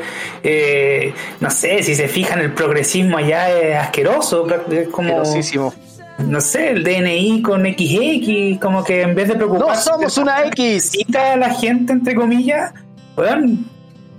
entonces, igual era necesario un ley. Y coincido también, aunque un poco con, con Vicente. O sea, en Chile somos un poco más moderados en ese aspecto y de cierta manera hay que darse cuenta de que los racionales, que son un poco los que tienen las armas, no las van a ocupar. Entonces, en ese aspecto, eh, los irracionales son los que siempre la ocupan y no sé si se, realmente se justifica ese tema de, de imponer las armas porque todavía no es necesario para cerrar, respecto a Argentina, yo, yo el, discurso que echo de menos, en, en, en, general, no en mi ley, creo que mi ley está haciendo una gran pega y me saco el sombrero. Yo no, yo no soy ni, ni, ni quien ni siquiera para criticar el, camino que ha hecho. Pero tanto como en Argentina, tanto como en Chile, tanto como yo, yo echo de menos la persona que le dice a la gente, este gobierno, esta realidad, esta pobreza, esta corrupción, esta podredumbre es responsabilidad de ustedes. Porque si uno sigue echando la pelota para el otro lado. Para a la responsabilidad individual siempre. Exactamente, le sigues dando el mismo discurso. Es otro el que hizo esto. Es otro el que te robó. Es otro el que te engañó. Pero tú te dejaste engañar. Tú quisiste creer el cuento fácil. Tú quisiste creer que alguien te iba a resolver. Tú te acomodaste como, como dicen los cubanos. hoy día resolvimos, resolvimos. Hermano, ya resolvimos. viene con la muela ya resolvieron, ya, y resuelven el día a día, y resuelven el día a día. Conozco, yo, yo, yo, contrato mucho, eh, tengo mucho contacto con inmigrantes venezolanos, y conozco personas mayores venezolanas, 45, 47, 50, que se han devuelto a Venezuela. Porque ganarse la vida en Chile es muy difícil. Eh, hay que, hay que saber. Claro, muchos. Entonces, eh, eh eh, si, no, y, también uno internamente, digamos, dice, tenemos que tener claro, bueno, pero ¿tenemos claro cómo resuelve el conflicto el libertario de que yo quiero ser, yo quiero libertad para ti, quiero, quiero que respetes mi derecho, mi derecho a vivir mi proyecto de vida y respeto al tuyo, y si nuestro proyecto de vida choca, ¿cómo, cómo, cómo, cómo resolvemos eso? Porque, porque el libertarismo deja esas preguntas abiertas, que son las primeras que nos van a hacer. ¿Cómo? Y, los policías, y, el dinero, y, la carretera. Y, para eso hay que desarrollar una, respuesta que no es simple. ¿Alguno el jinete sable? Yo siempre he creído que el jinete sable es la solución, como un alguacil, un sheriff, así que le demos el poder y que... Nosotros, yo creo que nosotros deberíamos ser, yo creo que nosotros no, no sé si completamente, pero hay cierta institucionalidad que tiene que, de alguna forma. Tiene que existir una institucionalidad. Por eso, es que, por eso es que estoy de acuerdo cuando, cuando Vicente dice. Por eso es que estoy de acuerdo cuando Vicente ah, dice que el Estado para nosotros es un costo. Yo estoy de acuerdo con eso, absolutamente. Eh, le quiero dar la palabra a, a Jorge, a Infierno Cercano, para cerrar este punto. Quiero añadir tres cosas. Lo que pasa es que como ha habido harto tema y no había hablado, no quiero que se me añada ninguna de todas esas cosas, son como tres cosas.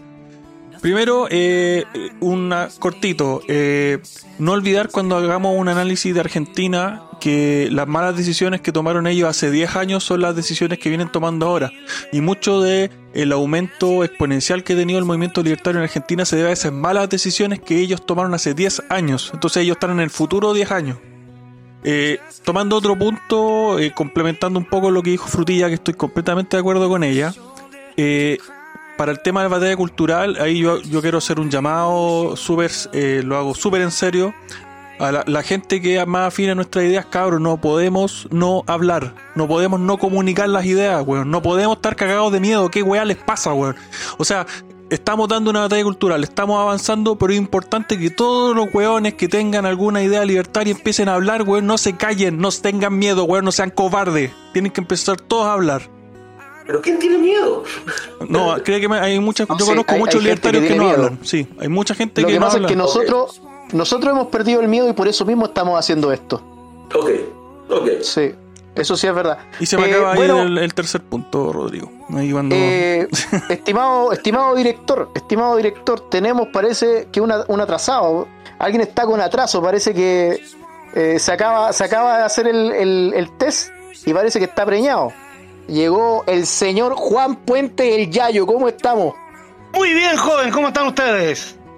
Aquí Bien. estamos compartiendo una tertulia libertaria con muy buenos invitados. Y llegaste justo en el momento porque ahora vamos a hablar un tema bien interesante que yo creo que a ti, Yayo, te va a interesar mucho, valga la redundancia, porque nuestro amigo eh, Matías Carmona nos plantea un punto, pero que yo creo que es muy relevante dentro de lo que es la batalla cultural. Matías, ¿cómo podemos nosotros como libertarios luchar contra este discurso buenista, contra esta corrección política? ¿Cómo, cómo tú eh, te planteas como libertario dentro de lo que de lo que es esta batalla cultural? Ah, no, mira, igual cuando propuse el tema dentro de la pauta, la primera idea que se me cayó es como South Park, es el humor, por ejemplo, es como... Y aquí, y, para que lo conversen en la mesa, yo no quiero monopolizar el tema, eh, y eh, para que la toma, eh, el tema, por ejemplo, de la negrita y de lo que pasó al respecto del cambio de, de- nombre de, de- la galleta y de todos los memes que salieron al respecto y de que, no sé, pues prácticamente los fideos también le iban a el- rayó en lo ridículo. El, el del golpe, ese estaba Exacto. bueno. Y- Le iban y si a se- colocar pronunciamiamiento. Pronunciamiento. Claro, y si se fijan, no sé, pues en la constituyente también causó mucho revuelo que salían comiendo negrita los, los, de, los de derecha. ¿cachai? El Por lo mismo. privilegio se iba a llamar Y actualmente en la misma constituyente la gente como que se está empezando a normalizar la conversación y no están todos todo el rato hablando de piri wiri wiri wiri para conversar, empezar a hablar y toda esa cosa. Entonces, eso es bastante interesante. Y nada, pues, a ver qué opinas. Bueno, yo, yo, yo siempre he creído que una de las mejores armas que eh, se ha tenido políticamente es el humor. Ridiculizar, ¿no es cierto?, cualquier postura. Antes lo hacía la izquierda. Pero es algo que perfectamente nosotros podemos hacer como libertarios, ridiculizando este eh, discurso políticamente correcto. ¿Qué nos puede decir de esto el Yayo? El Yayo, yo sé que juega con eso. Aquí yo desde Vietnam, acá no se pueden ver el fondo, no se puede ver porque están. es un podcast. Bueno, ¿cómo cambiar el, cómo cambiar el discurso? ¿Cómo demostrar sin miedo, po? Sin miedo. Yo tengo mi bandeja de entrada en Facebook llena de eh, insultos. Me da risa porque me tratan de facho y soy libertario. Encima soy anarcocapitalista. ¿Qué tiene que ver la derecha con el anarcocapitalismo? No, no, nada que ver. Ahora bien, eh, mi bandeja de entrada está llena de amenazas de muerte. Y como dice este podcast, libertad o muerte, tenemos que darle el pecho a las balas por la libertad, lo único que queda, po. Y si vienen por nosotros defendernos, po, demostrar que, que no tenemos miedo. Y, y va a sonar colectivista lo que voy a decir. Pero si uno de nosotros cae, tenemos 10 más que van a seguir peleando por la libertad. Y no hay que tenerle miedo, weón. No hay que tenerle miedo a los zurdos. Son una horda. ¿Por qué ocupan la violencia? Porque no tienen capacidad de discernimiento. Porque no tienen sentido común como tenemos nosotros. Porque no aman su libertad. Necesitan un amo. Son esclavos, son tan esclavos del sistema que necesitan un amo que los sometan. Y por sobre todo, dejar de votar a la izquierda corrupta o a la derecha totalitaria. Dejar de hacer esa weá, dejar de unirnos con esas mierdas de derecha. ¿Por qué? Porque, ah, tú soy libertario, ah, tú soy de derecha, weón. La mejor forma de, de, de ligarnos a esos weones. Esos weones se quedaron pegados en el pasado. Imagínate, yo escuché a Stitcher hablar de, su, llamarse liberal y escuché, escuché a Stitcher hablar de subir los impuestos, po, weón. Escuché a este huevón de, de, CAS, escuché a este huevón de CAS, lo voy a decir así, de aumentar el presupuesto a los milicos, weón. O sea, ¿de qué mierda estamos hablando, weón? Está bien mantener el Estado de Derecho, perfecto, hay que mantenerlo. La soberanía también. Pero, pero en estos momentos, en estos momentos, lo prioritario es reducir el presupuesto estatal y votar por la gente que realmente tiene conciencia libertaria, que, que odia y aborrece los impuestos. Y francamente, no solo eso, dejar, dejar de tener miedo, dejar de tener miedo. ¡Y viva la libertad, carajo! Bueno, qué, qué, qué buena presentación, Yayo. Eh, me gustaría aquí abrir el micrófono si es que hay alguna idea A- contraria. A, to- a todo esto, mi nombre es Juan Puentes. Está bien que me digan Yayo, todos mis amigos me dicen Yayo. Mi nombre es Juan Puentes. Mañana son las primarias del PDG, voten por mí. Bueno, hoy día en realidad yo quería tener conmigo al Yayo, no a Juan Puente. Ah, ya, que- bueno, ya. ese fue el Yayo, Bueno. ese fue el Yayo. Ya, perfecto. Eh, Ricardo, ¿algo que decir? Sí, ciertamente este humor político y uno de los exponentes más importantes del humor político se llama Laureano Márquez. Eh, le recomiendo que busquen sus videos, son sumamente interesantes porque él dice que el humor es una suerte de política de contrabando, porque tú puedes vender el humor a las personas para que piensen sin que el que gobierna se dan cuenta que tú estás exponiendo ideas para que los demás piensen. Entonces la gente se queda, se ríe con este mensaje, pero a la final se lleva una reflexión bien importante a su casa. Ricardo, hay, hay un humorista venezolano, yo no recuerdo el nombre, pero que hacía imitaciones de, de Chávez, de, de Diosdado Cabello, de, de Maduro, un, un humorista imitador, no recuerdo el nombre. Pero la verdad es que yo me moría bastante de la risa con, la, con las leceras que hacía. Sí, hay, hay varios. De, de hecho, eh, por lo menos Emilio Lovera también hacía bastantes imitaciones, pero hay uno que era como el imitador clave, pero en este momento no, no recuerdo su nombre, pero siempre tengo presente a, a Laureano Márquez, porque es esta suerte de humor intelectual que es muy interesante, porque tú puedes traerte a la memoria de qué cosas ocurrían en el pasado y qué, y, y qué gobernantes se reían, porque él decía que era preferible que el pueblo se riera de sus gobernantes y no que el gobernante se riera del pueblo. Sí. ¿Quién es el soberano? Aquí, aquí hay que hablarlo y hay que mm, comentarlo, por ejemplo, cómo, cómo- qué es lo que y lo podemos enlazar con el tema de la constituyente que vamos a tratarlo un poquito más adelante de cómo eh, Tere Marinovich eh, eh, evidencia al rey desnudo y por ende eh, recibe el bullying de todos lados porque hace que la que la opinión pública prácticamente se dé cuenta de que están haciendo el ridículo. Entonces yo creo que el humor es clave es es súper importante. No sé no sé, no sé, me gustaría, Vicente, saber qué opina al respecto del humor como una forma de acción política súper válida para eso, para que la gente inteligente se dé cuenta de sus errores o si- sus dicotomías principalmente. Absolutamente, absolutamente. Y, y cre- y creo que, que- el humor es, aparte de una, de una- de una- de una- buena herramienta, es la herramienta que hay que ver mucho antes que la, que la vociferación o que, o que el discurso de que estamos en guerra. Nosotros, nosotros podemos creer que las ideologías de izquierda están equivocadas, podemos tener antecedentes de, que están equivocadas.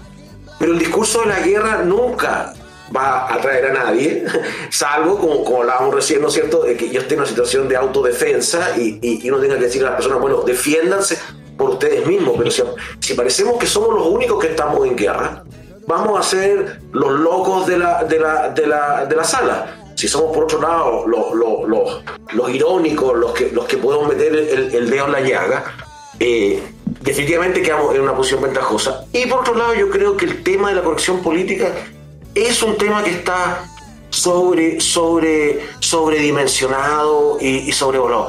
¿A quién le afecta? O sea, yo hablo como siempre, digo las chuchas de siempre y me comporto como siempre y hablo masculino y a veces femenino cuando, no sé, cuando, cuando- pero, pero yo no cambio mi comportamiento personal. Este, este es como una pelea por- nuevamente por un espacio público, un espacio de cómo se tiene que hablar. Y la verdad es que los libertarios, en general, debiéramos decir que cada weón hable la weá que quiera, con el acento que quiera y como quiera. Y si ustedes Absolutamente. quieren decir todo, decirlo, bueno, allá usted, yo no les voy a dar bola y sí puedo, por el contrario, hacerles ver lo ridículo y lo absurdo que se ve eh, eh, eh, esta parada en la que en la que en la que ustedes están. Entonces, yo creo que, que- que- que junto con el humor está el quitarle gracia. No es lo mismo, efectivamente, que el Estado quiera eh, subirme los impuestos, quiera restringir mis derechos de propiedad, quiera eh, restringir mis, mis posibilidades de, de- de elección, no me permite hacerme cargo de mi propia vida, hay un grupo de, de gente sin causa, en realidad, de gente que, que- que no tiene una mejor, que, que no tiene relato en su vida, tenga que inventar un relato como este. Entonces, ¿para Sí. qué hacernos cargo? Yo ¿Para creo- qué yo creo que-? Yo creo que nosotros como libertarios, así como, como, lo, como lo hemos planteado, el libertarianismo es no me weí, déjame Claro. tranquilo. Así también es no huevear al resto. No es que nosotros estemos per se en contra de lo que llaman el, el- el lenguaje inclusivo, que no, no tiene de inclusivo, no tiene nada, eh, sino que No el tema real. Yo, el- yo sé, ojo, yo, que- yo sí estoy en contra. Ya, pero es que el, el tema real es que ellos nos quieren obligar a hablar así. Ese es el Pero- problema. Pero creemos que nos quieren obligar o realmente nos quieren obligar. A mí nadie me obliga a hablar de otra manera Claro, en el día a que, día. hasta que en la ley. No pueden A ver, obligar. quieren ocupar, ese lenguaje dentro del aparato educacional, que es una cosa que no debería el Estado no estar metido en, en eso tampoco. Y esa es otra pelea que en paralelo se tiene que dar en la educación. Pero ya. Nuestra pelea es que no haya aparato educacional estatal y que cada uno se eduque donde quiera y donde mejor es encuentre la que oportunidad de educación. No, Eso yo, yo estoy, yo estoy en contra precisamente por, por eso, por lo que mencionó Matías. No porque me moleste que ellos hablen como quieran, sino que porque vienen a imponerle a los demás, weón, que uno hable como ellos quieren y que quieren educar a los niños como ellos quieren y que todo sea como ellos quieren y a mí eso no me parece. Entonces yo estoy en contra. Mira, yo cuando alguien me sale Pero con del, el dicho al lenguaje... hecho, del dicho al hecho hay, hay, hay, hay, un, hay un paso. Bueno, Sabemos que eso del es lo que ellos quieren. Oye, pero del dicho al hecho, los libros de historia ya hablan del neoliberalismo. Entonces, del dicho al hecho, ya el hecho ya está, ya se está concretando. Entonces, tampoco seamos ingenuos. Claro, y, Eh, y hay un factor también que, que es emocional dentro de ese discurso, porque no hay que olvidarlo, o sea, los medios de propaganda funcionan en base al deseo. Cuando ellos incitan al deseo de la población y le ponen una limitante, por ejemplo, nadie quiere que hablemos así, ¿cachai? Eh, ese, ese deseo crece, entonces la máxima irracional se amplifica, ¿cachai? Entonces igual tenéis que entender o subentender cuál es la intencionalidad de traer ese lenguaje a, a la palestra, ¿cachai? Eh, en el fondo es mantener un conjunto de personas en la emotividad máxima que es el irracionalismo humano, ¿cachai? Para no poder avanzar en otros discursos. Entonces también tenéis que hacerte cargo de eso. Por eso yo digo que el negacionismo es pésimo. Y ahí estoy de acuerdo con Jorge. O sea, eh, hacerse el loco con que todas, todas, oye, no me weís, pues weón, una corta la weá, ¿cachai? Espero que alguien le conteste así, ¿cachai? No, no, yo sabéis Pero- lo que hago, yo lo que hago lo agarro para el hueveo.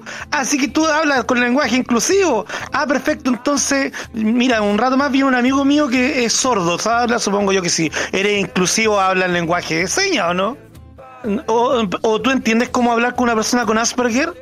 O sea, tú eres inclusiva, ¿o no? Mira, Ah, pero tú tienes, ah, tú eres tan inclusiva que tienes rampa en las puertas de tu casa para ser inclusivo con las personas discapacitadas. Es que ah, ¿no también- tienes? Entonces también yo lo pienso agarrar para el huevo. Ah. También enlistarse hace mal, po, ¿cachai? Como que crear. No, un hay que, enemigo hay que- no, eso es bueno. No, no, Es que no, espérate, mira, espérate. no. Es que hay Eso un tema ahí. Yo, espérate, ya, yo, que yo creo Eso que es uno, saludable. cuando uno tiene que ser moderado y ser diplomático y conversar bien, yo creo que uno tiene que hacerlo. Pero hay instancias donde uno tiene que ser más agresivo y no hay que tener miedo a hacerlo. Oh, no, no, hay que ser. sí, no, no, eh, mira, Matías, sí. Matías, Matías, Sí. es saludable, es saludable ser antipático. Porque la persona que te acepta tal cual eres es tu verdadero amigo, el que acepta tu opinión. Porque un huevón que te acepta a ti y no acepta tu opinión, ese huevón no es tu amigo. Ese weón está contigo porque simplemente eh, eres séquito de él. Sí, pero extremo, no creo que haya haber dicho No eso. tiene que ver una cosa con la otra. Porque si una persona no tolera la opinión de otra, significa que es un totalitario. Te sacáis de Creo que nos pasamos muchos paralelos. Yo creo que, que, que Matías estaba en, en- en otra. Sí, ahora, Por ejemplo, si lo trasladamos eso a la discusión constitucional, la gente se está dando cuenta, por ejemplo, y aquí ya lo dije, no, no andan con el wiri wiri todo el rato, ni la E todo el rato, porque tienen dos minutos para hablar y a la eficiencia del lenguaje lo está obligando a hablar de verdad. Entonces, Pero Matías, son súper irracionales. Acuérdate las la, la- las estadísticas que tú mismo diste la semana pasada. Tú dijiste que un alto porcentaje de la población no estaba contenta con lo que está haciendo la constituyente. Sin embargo, un gran porcentaje de la población elegiría a los mismos hueones otra vez. Y el derecho de vivir. Ta, la, la, Es la, totalmente la, la, irracional, po, es súper irracional, po, weón. Bueno, Oye, oye, no, no, y yo lo voy a decir con sus palabras. ¡Coque culiao! ¡Votaste a prueba! ¡Ahora cómete esa mierda de constitución! ¡Te lo dije, chuche tu madre! Y te lo vuelvo a decir en todos los podcasts que participe. ¡Ahueonao! ¡Zurdo culiao! ¿Viste? Te pasa por hueón. No, es que hay que darles tiempo. ¡No, hueón! La, la es una mierda. Te lo dije. Te lo dije. Y se lo dije a todos mis amigos zurdos. Y a ti también. Bueno, y, a- hay muchos que ya están arrepentidos porque lo he hecho sentir vergüenza los culiaos. Bueno, eh, así fue nuestro querido podcast Libertad o Muerte, que creo que ya lamentablemente la censura se lo llevó. Gracias al Yayo. No, no. Bueno, yo, yo lo que les quería decir para cerrar este punto, que yo creo que igual eh, produce bastantes sentimientos bien interesantes, eh, porque es una, es una discusión apasionada esto de la corrección política, cómo la podemos eh, mm, dar vuelta a través del humor, pero fíjense que yo me he dado cuenta de que mucha gente, incluso progre, está cansada de eso y se están haciendo cada vez más en contra de la corrección política. Yo me he dado cuenta de eso. Yo he seguido, por ejemplo, youtubers que son medios progre y que con el tiempo ellos mismos se han ido cansando de este discurso políticamente correcto. Es que después de lo de He-Man ya les tocaron algo que no tenían Claro, les tocaron el cocoro. Claro, po, weón. Pero siguiendo en el sentido de la corrección política, eh, respecto a lo que decía Mati, yo tengo eh, la obligación de destacar a la Tere 100% porque la Tere fue y dijo, yo no quiero ser política, yo me vengo a decir las verdades tal como son. Y, y la Tere se ha dado el tiempo de grabar a los hueones, por ejemplo, diciendo no tenemos mesa y atrás de ellos hay una mesa. ¿Cachai? O sea, lo que dice el yayo del absurdo, la Tere es la persona que está metida en los calzones de la mentira para decirle, oye, miren, se lo están agarrando para el hueveo, ¿cachai? O sea, cuando dijo en, en el pleno, dijo, oye, no que estábamos en contra de los privilegios y ahora se suben a 4 millones las asignaciones, o sea, ¿dónde les quedó la vergüenza, ¿cachai? Y se los dice, ¿cachai? Entonces, eso, eso igual es súper bueno y, y la Tere anima lo mismo que, que dice Jorge y los demás, no quedarse callado, porque cuando te quedas callado, pasa colado ese absurdo, ¿cachai? Entonces hay que hacer el absurdo, hay que, hay que hacer el ejercicio, decir, oye, esta cuestión no iba a ser de esta manera, ¿cachai? Eh, Es súper bueno lo que está haciendo la Tere. En, en verdad yo no creo que ella siga en la política, porque lo ha dicho en todas partes, pero el, el rol que está cumpliendo hoy en día yo de verdad le aplaudo, porque está, está dejando en evidencia las tonteras como que la Loncón se va con ropa de calle y se viste la entrada, ahora ya ni siquiera se está vistiendo, creo, porque ya la, la dejó en la vergüenza máxima, ¿cachai? Eh, que, que en el patio podía hablar en español, ¿cachai? Perfectamente, onda que no se justificaba pagar un traductor, ¿cachai? Onda, de verdad las graba así al lado de ella. Y las tipas le dicen, no, no, no, pero si este es un país libre, pues, no, ¿por qué no puedo grabar? bullying. La gente quiere saber lo que está pasando acá, ¿cachai? Entonces yo me Eso- mato la risa con la Tere.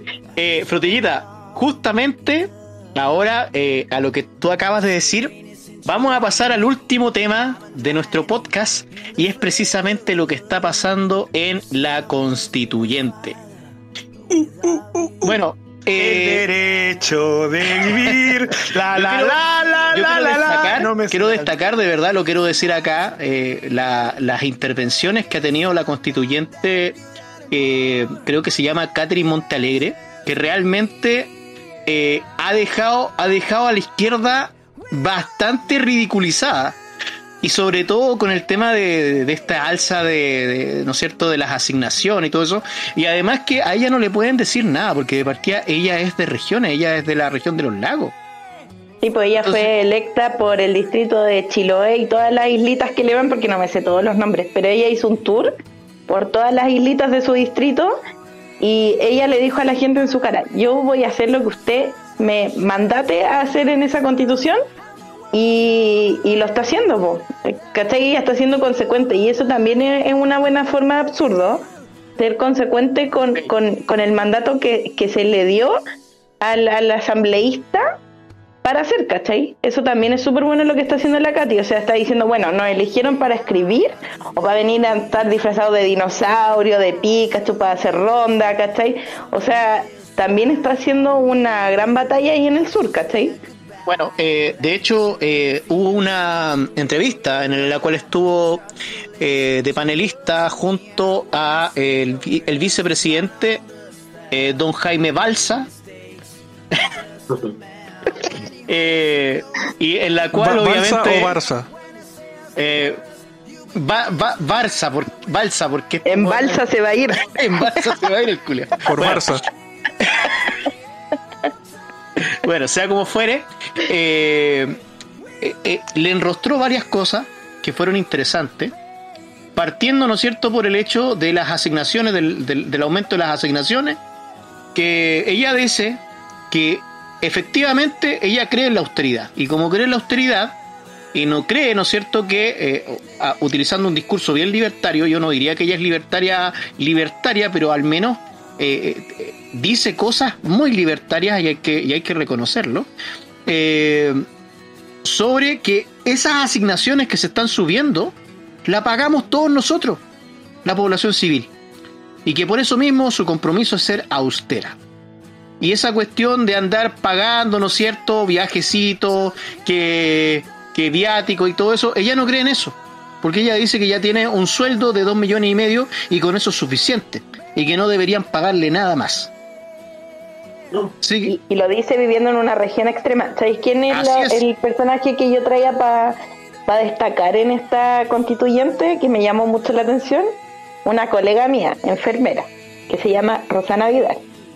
Esta mina mandó a la B, porque no voy a decir un garabato para que no nos bajen, pero mandó a la B a la lista del pueblo, les dijo que eran unos totalitarios, les dijo que era- eran abusadores del poder, que no dejaban hablar, que no les dejaban ni siquiera hacer un pleno de la lista del pueblo porque ellos eh, imponían ideas, ¿cachai?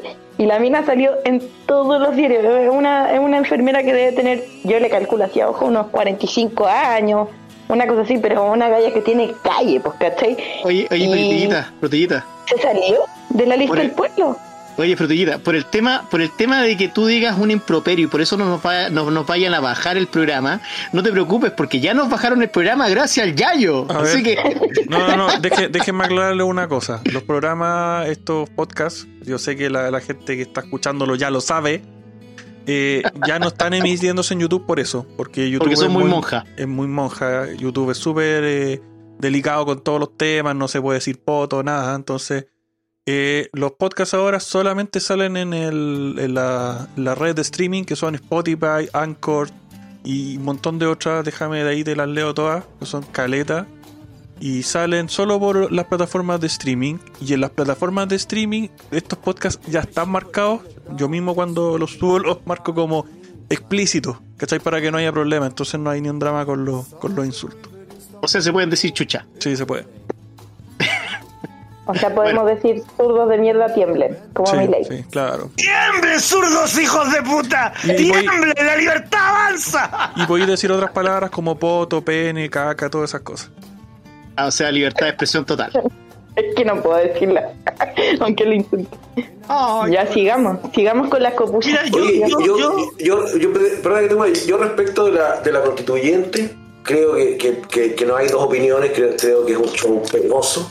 Creo que el tema de las asignaciones, más allá del monto, ¿ah? porque, porque creo que, que es súper fácil atacar el monto, que es mucha plata, y ahí donde voy a, la cosa, a esa cosa, ¿no es cierto?, resentida, de que no, como no sé si cuatro o tres palos mucho poco. El tema es que la constituyente es un órgano que se, se constituyó para definir un marco legal.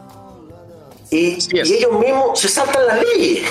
ellos mismos parten saltando las leyes. Yo me Y no respetan, no respetan Entonces- el principio primigenio de lo que es una constitución.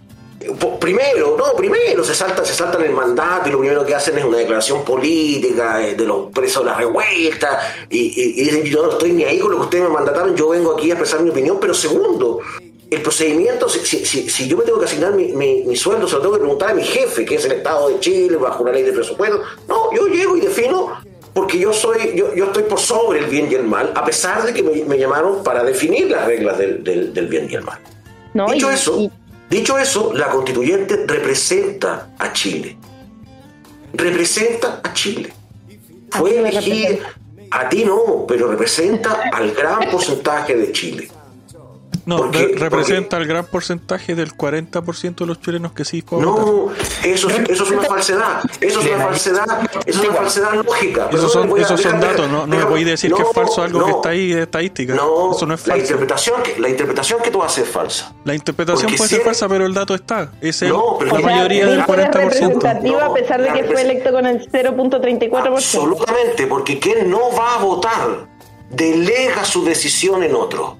Por Pero lo no tanto, quiere no decir que puede- lo represente. Sí, señor, porque tú tienes el derecho a ser representado. No, porque Si también tú- puede signifi- No, eso- significar que nadie lo representa. Miren, no miren, miren, miren, Tú miren, vives en el Estado de Chile y esa, y esa es la disciplina que cuesta vender. Que si nosotros nos vamos por el camino fácil, vamos a hacer una alternativa más de la gran oferta de, ¿no es cierto?, partidos de fútbol y vociferante y la cuestión. El libertarismo exige responsabilidad. Y tú tuviste la oportunidad de participar. Luego ese ente representa a la sociedad chilena y tú decidiste ser representado por otros, si no fuiste a votar. Esa es la lectura severa. Hay lecturas más fáciles, más populistas, más amables con el, con el, con el, gran, con el gran pueblo. Pero yo creo que, que- que- que la gran decadencia moral de nuestro país es que todos quieren quedar bien con el pueblo. Los canales de televisión quieren quedar bien con el pueblo, los políticos quieren quedar con el pueblo, nosotros, y nadie le dice a la gente la verdad. Y la verdad es que la gente es la que la caga. Porque a los políticos no los pone el Espíritu Santo ahí. Los pone cada uno yendo a votar o no yendo a votar, que es igual una decisión. Sí, pero la- al final la democracia, dependiendo la, la, como tú dices, ¿cachai? Que no le quieren decir la verdad a la gente. Eh, al No final, todos, no otros. sí, yo sí lo, yo sí la largo como, como sea. Yo soy, yo en lo filosófico soy anarquista, anarcocapitalista. ¿Ya? Pero en lo real sé que vivo en una sociedad que es democrática y tengo que adherirme a las condiciones democráticas. Pero para mí y mi punto de vista, la democracia no es nada más que la dictadura de la mayoría. ¿Por qué? Porque si la mayoría quiere socialismo, voy a tener que hundirme en un país socialista y no me va a quedar de otra que arrancar. Entonces, al final, uno no termina siendo 100% representado. La democracia representativa debería ser eh, eh, en comunidades más pequeñas. Por ejemplo, que cada ciudad, cada pueblo, o por ejemplo, cada comuna o cada región, si lo quiere hacer más grande, tenga sus propias leyes y sus propias eh, parlamento como eh, por ejemplo voy a poner el ejemplo de Suiza Suecia no Suiza sí que tiene parlamento representativo donde los políticos no cobran no, no cobran sueldo y más encima más encima cada provincia cada comuna tiene su- sus propias Ah, leyes cantón, cantón Ah, se llama cantón. ahí está la palabra gracias por. Cantones. Entonces, entonces lamentablemente la democracia acá en Chile no es una democracia real, sino que es muy imperfecta. Pero, si quisiéramos mejorar. Pero se puede mejorar. A lo que quiero llegar yo es que Ojo, pero espérate. Ojo ahí, ojo ahí. Yo le quiero dar, yo le quiero dar un punto, le quiero dar un punto muy importante a Vicente, porque lo- nos guste o no, son las reglas del juego. Eso es lo que pasa. Es importante en Suiza que ten- todos tienen armas. Igual que en Estados Unidos. Ya, pero, pero espérate, el punto de lo que dice Vicente es totalmente válido desde el punto de la responsabilidad del individuo. Ahora, la lectura, interpretación de que un ignorante, por ejemplo, porque yo considero que el que no vota es un ignorante, perdón si alguien se ofende, pero eh, el que no va a votar puede también tener No. intencionalmente la, la, la intención absurda de decir no hay nadie que me represente, entonces no voto, que hay mucho, he visto varios ANCAP y libertarios diciendo es que el sistema no me representa, bueno, pero compadre, para cambiar el sistema, como dice Vicente, hay que ir a votar. Entonces, si nosotros quisiéramos también cambiar el sistema que tenemos hoy día de la democracia mayoritaria a una democracia directa, que es lo que se llama a través de los cantones o de microagrupaciones o de, o de convenios más pequeños, estatales, federados, como queramos llamarlo, también debimos haber tenido en mente que deberíamos haber metido más gente. Por ende, por ejemplo, las jugadas sucias de la no creación de ciertos partidos también nos infrarrepresentaron y, y eso es responsabilidad de los individuos que hicieron que eso no ocurriera.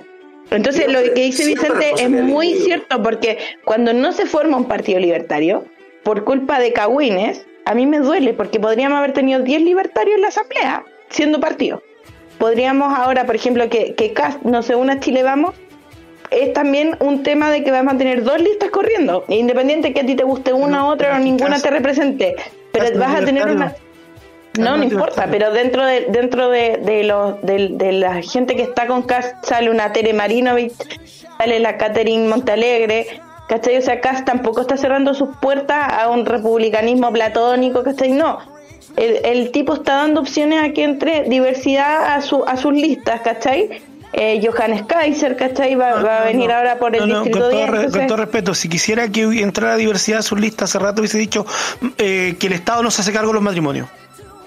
Que el Estado no se hace cargo de los matrimonios. Es que a lo Y mejor nadie lo ha hablado con él, como po. quiera.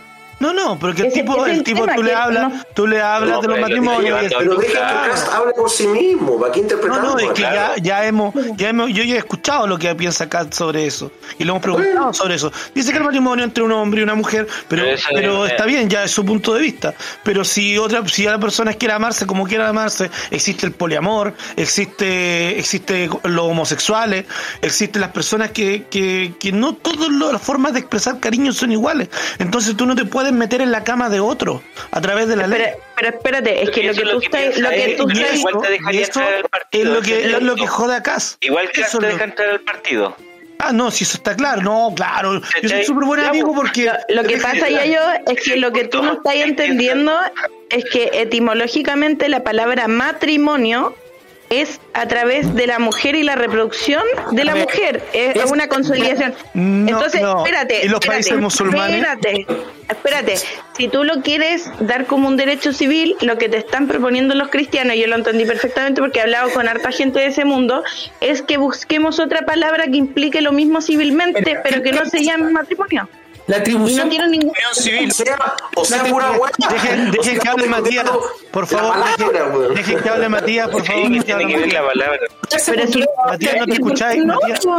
la etimología eh, dicta el- el- el- la realidad de las palabras. Es como decir que, que estos mapuches que están exigiendo deudas ancestrales realmente tiene sentido lo que dicen, porque ellos se atribuyen de que tienen ancestralmente poderes mágicos sobre la tierra en la que pisaron personas que supuestamente todos, no solamente ellos, descendemos. Ahora bien, ¿quién puede decir, oye, el nombre matrimonio tiene esto porque yo digo que, se, que, que proviene de ahí, tiene que seguirse esa regla?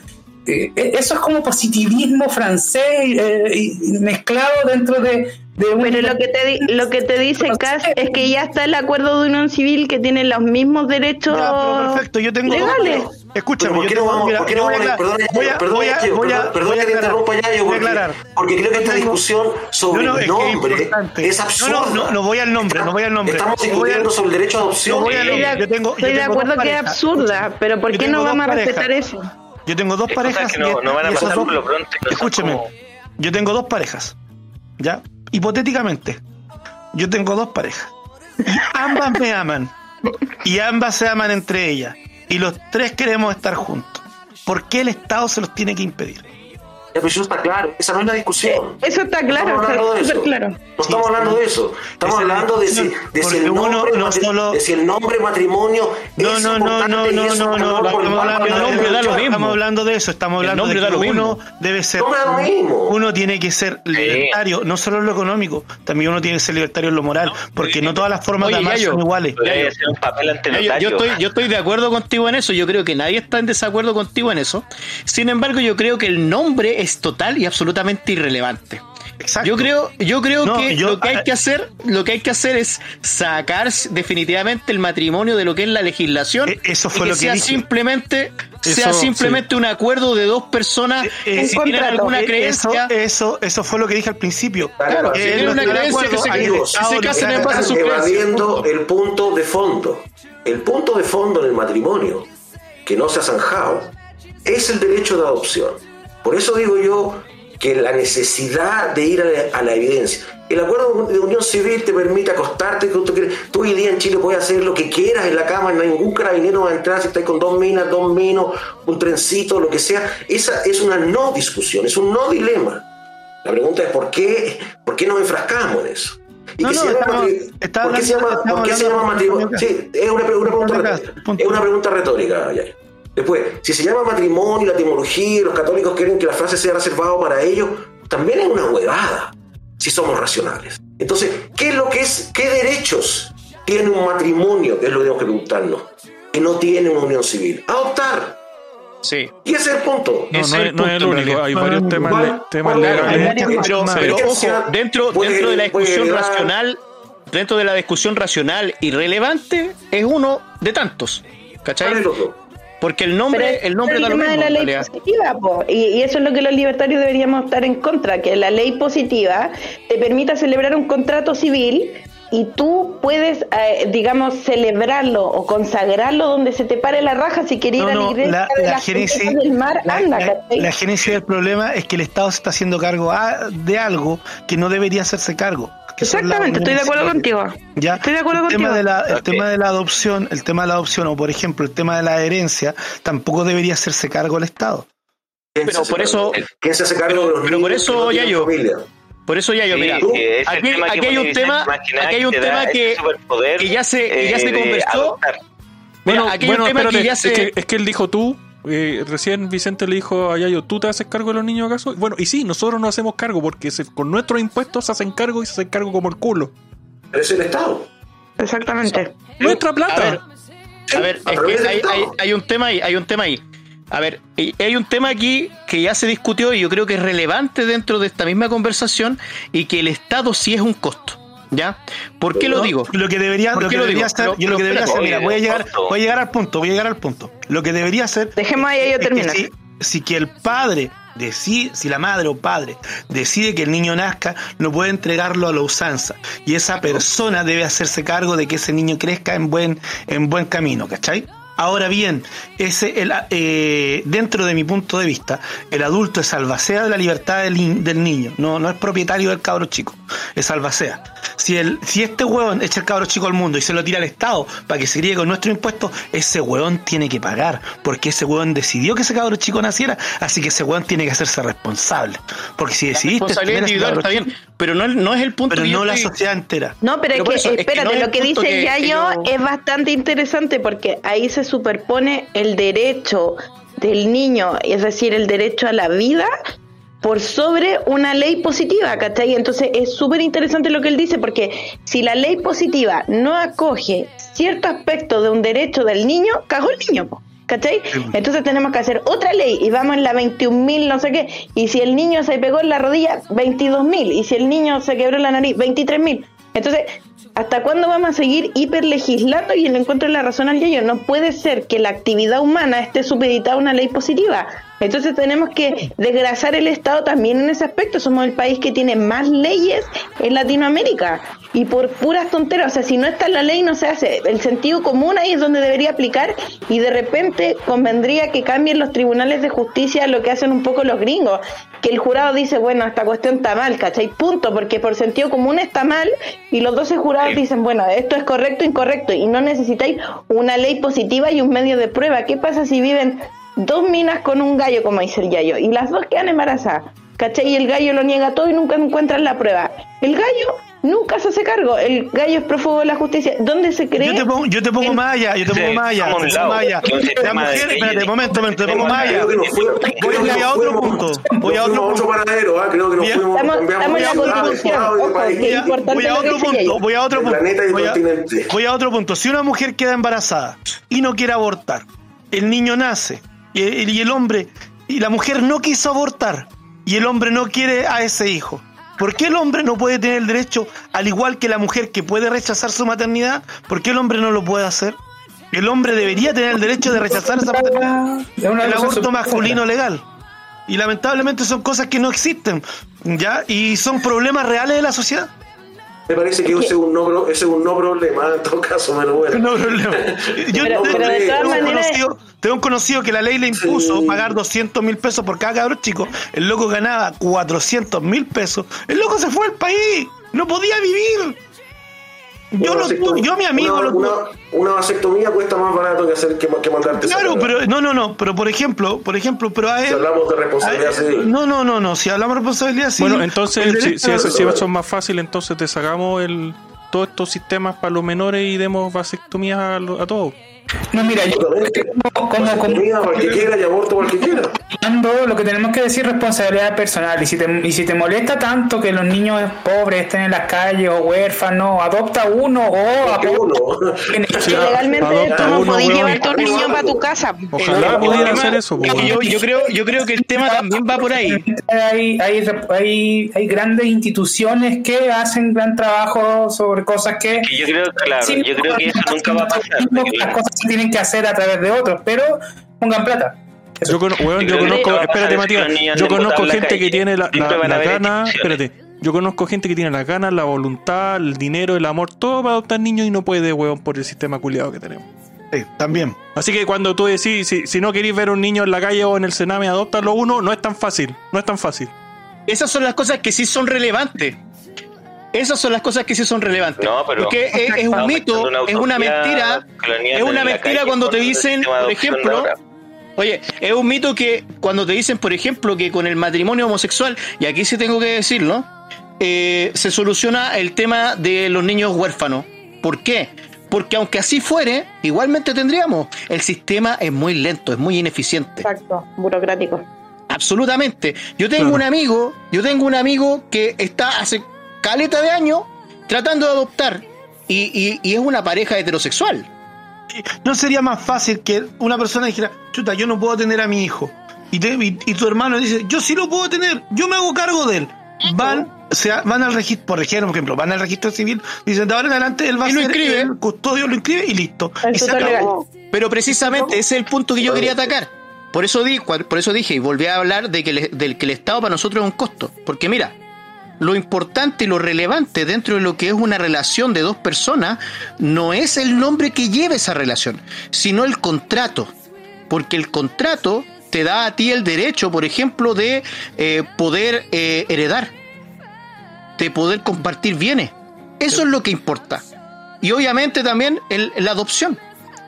Pero, espérate, hay, hay otro punto súper interesante de esto, que eh, la actividad humana, que es lo que nosotros creemos como libertarios, se frena por el tema de que debe haber una ley positiva para hacer algo. Por ejemplo, yo hoy en día, si yo veo a un niño en la calle con frío, yo no me lo puedo traer para la casa porque voy a ser acusada de cuasi delito por secuestro, ¿cachai? Secuestro, No claro. puedes, porque la ley no te lo permite. Antiguamente, eh, si tú no podías criar a tu hijo, se lo podías dejar a tu hermana, no te castigaban legalmente, porque hay castigo por abandono de un menor, ¿cachai? Y además, lo podía criar la hermana. Ahora, cuando tú lo vas a inscribir a ese colegio, ya, yo me agarro un niñito de la calle, me lo traigo el alimento, lo voy a inscribir en un colegio y me van a empezar a hacer las preguntas.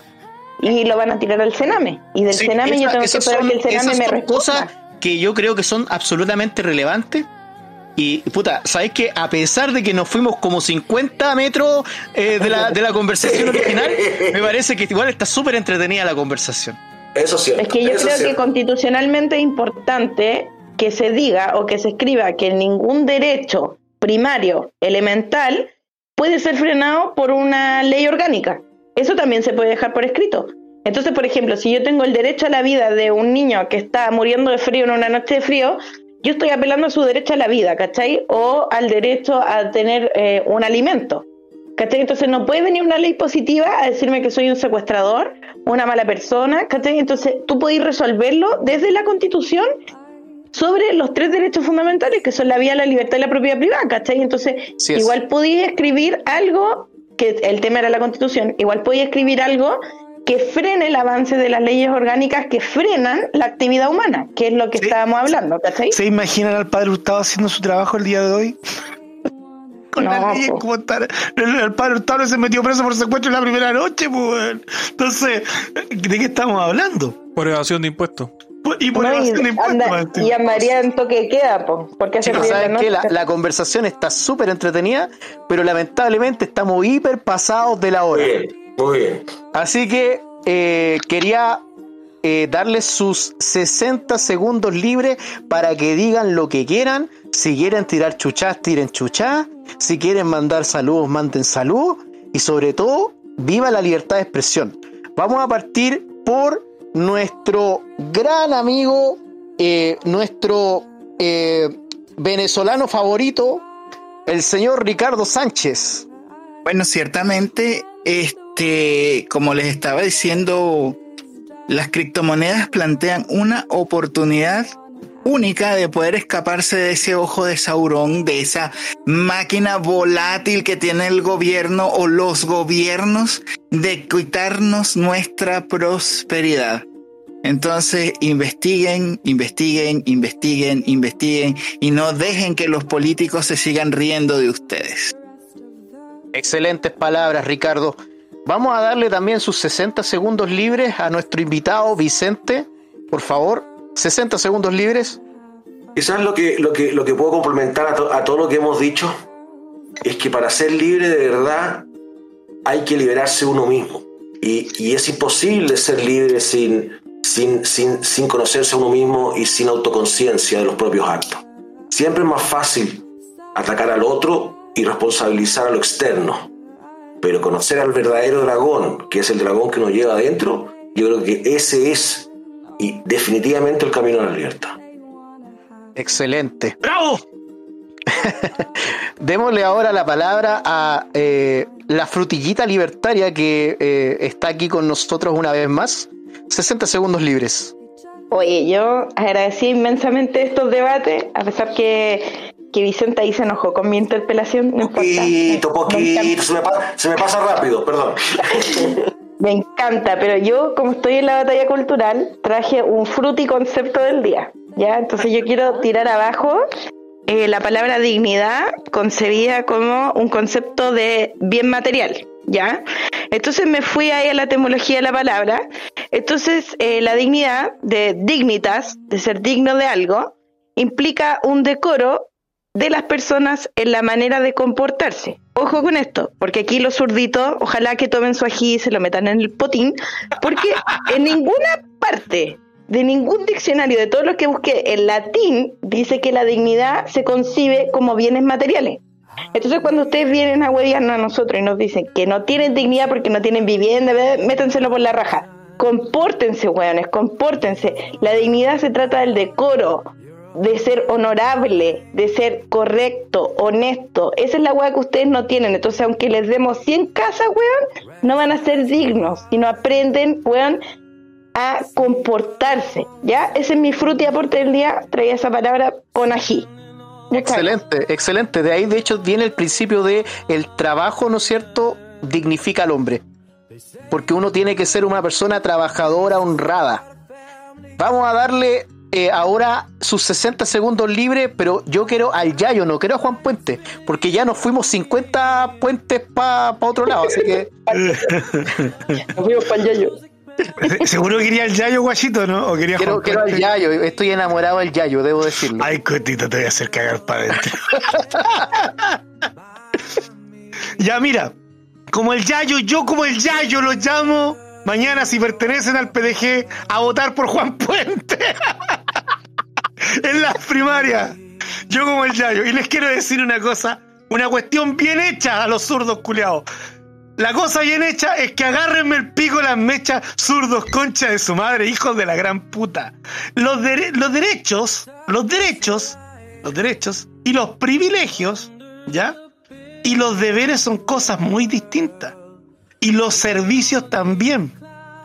Porque cuando un alumno estudia, el alumno se está lucrando tanto como el profesor. Cuando yo me compro un Manhattan, el alu yo me estoy lucrando cuando me como en Manhattan y el tipo que me lo vendió. ¿Cachai? Pero si yo no como, me muero. Pero si yo no estudio, no me muero. Ahora bien, ¿cuál es más importante? A lo que quiero llegar.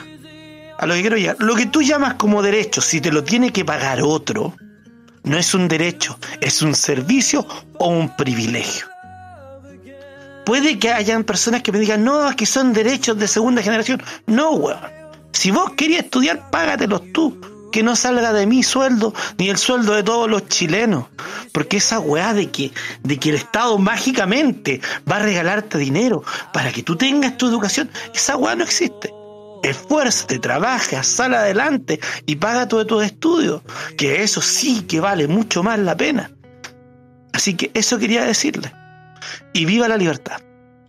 Bueno, después de la intervención del Yayo que duró como 80 mil segundos, Tres minutos exactos, los conté. Me diste vamos tres a, darle, minutos. vamos a darle ahora sus 60 segundos libres a Infierno Cercano. Sí, pues no, no sabes cara raja ya yo, pues 60 segundos A no nuestro son león 3 minutos. despierto.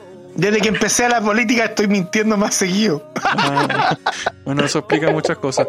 No, yo diferente de lo que decía Vicente, que no hay que atacar al otro, yo creo que sí hay que hacerlo mierda a todos. ¡Salo, Y, y les pichula! voy, y les voy a decir lo mismo que les digo en todos los programas que participo o los videos que hago. Que importante, cabros, recuerden, weón, siempre que el enemigo no es tu vecino, no es el weón que piensa diferente, no es el weón del, del, del otro partido político contrario, no es el, el compadre que vende pan, weón. el- no, no, es, no es una persona común y corriente. El enemigo culeado, y yo sí lo digo porque yo sí lo creo, son los políticos de mierda que se pueden ir a la concha de su madre. Hermano! Y, una cosa más, y una cosa más, y recuerden cabros, el principio de no agresión no es ser mariconcito o ser pacifista, weón. El principio de no agresión es defenderse, weón. Es no permitir que te agreda nadie, weón. Y si alguien está bien y te agrede, weón, vos devuélvesela, weón. Y, y nada que mierda de proporcionalidad y mariconadas de esa, weón. La respuesta No siempre tiene que ser desproporcionada. Venga, carajo, weón. ¡Viva la libertad! ¡Grande, Jorge! Bueno, vamos a darle ahora la palabra a nuestros panelistas estables, partiendo porque yo veo que eh, mm, Matías está haciendo un guiro, así que le vamos a dar la palabra al pelado. Oye, espérate, espérate. Deberíamos cambiar la palabra panelista la mano, estable. Podría ser permanente, porque no sé si somos muy estables. Si, si, Dejo la si duda. empezamos, si empezamos nosotros con, con, con el tema de la corrección política y la, re- y la resignificación, ya, hagámosle. Dale, dale pelado, Bueno, dale, pelade. pelade, dale pelade. No, estuvo buena la, la noche, la charla, lo pasé re bien, me reí harto. Eh, estuvieron interesantes los temas y las posturas de cada de cada de cada quien y nada eh, que tengan una buena semana ya piensen en la libertad ya y eso buenas noches Excelente, excelente. Y ahora, para cerrar, vamos a darle la palabra a nuestro gran amigo Matías Carmona. Sus 60 segundos. Sí, no, no quiero, no quiero acaparar mucho por, por el tiempo, ya nos pasamos bastante. Eh, gracias a todos por estar, fue una buena conversación. Yo creo que hay que buscar alguna instancia de debate, porque a veces se conversan tantas cosas, nunca se profundiza en nada, y eso es, igual es complejo, en especial cuando hablamos temas complejos como los que llegamos a tocar cuando empezamos a divagar.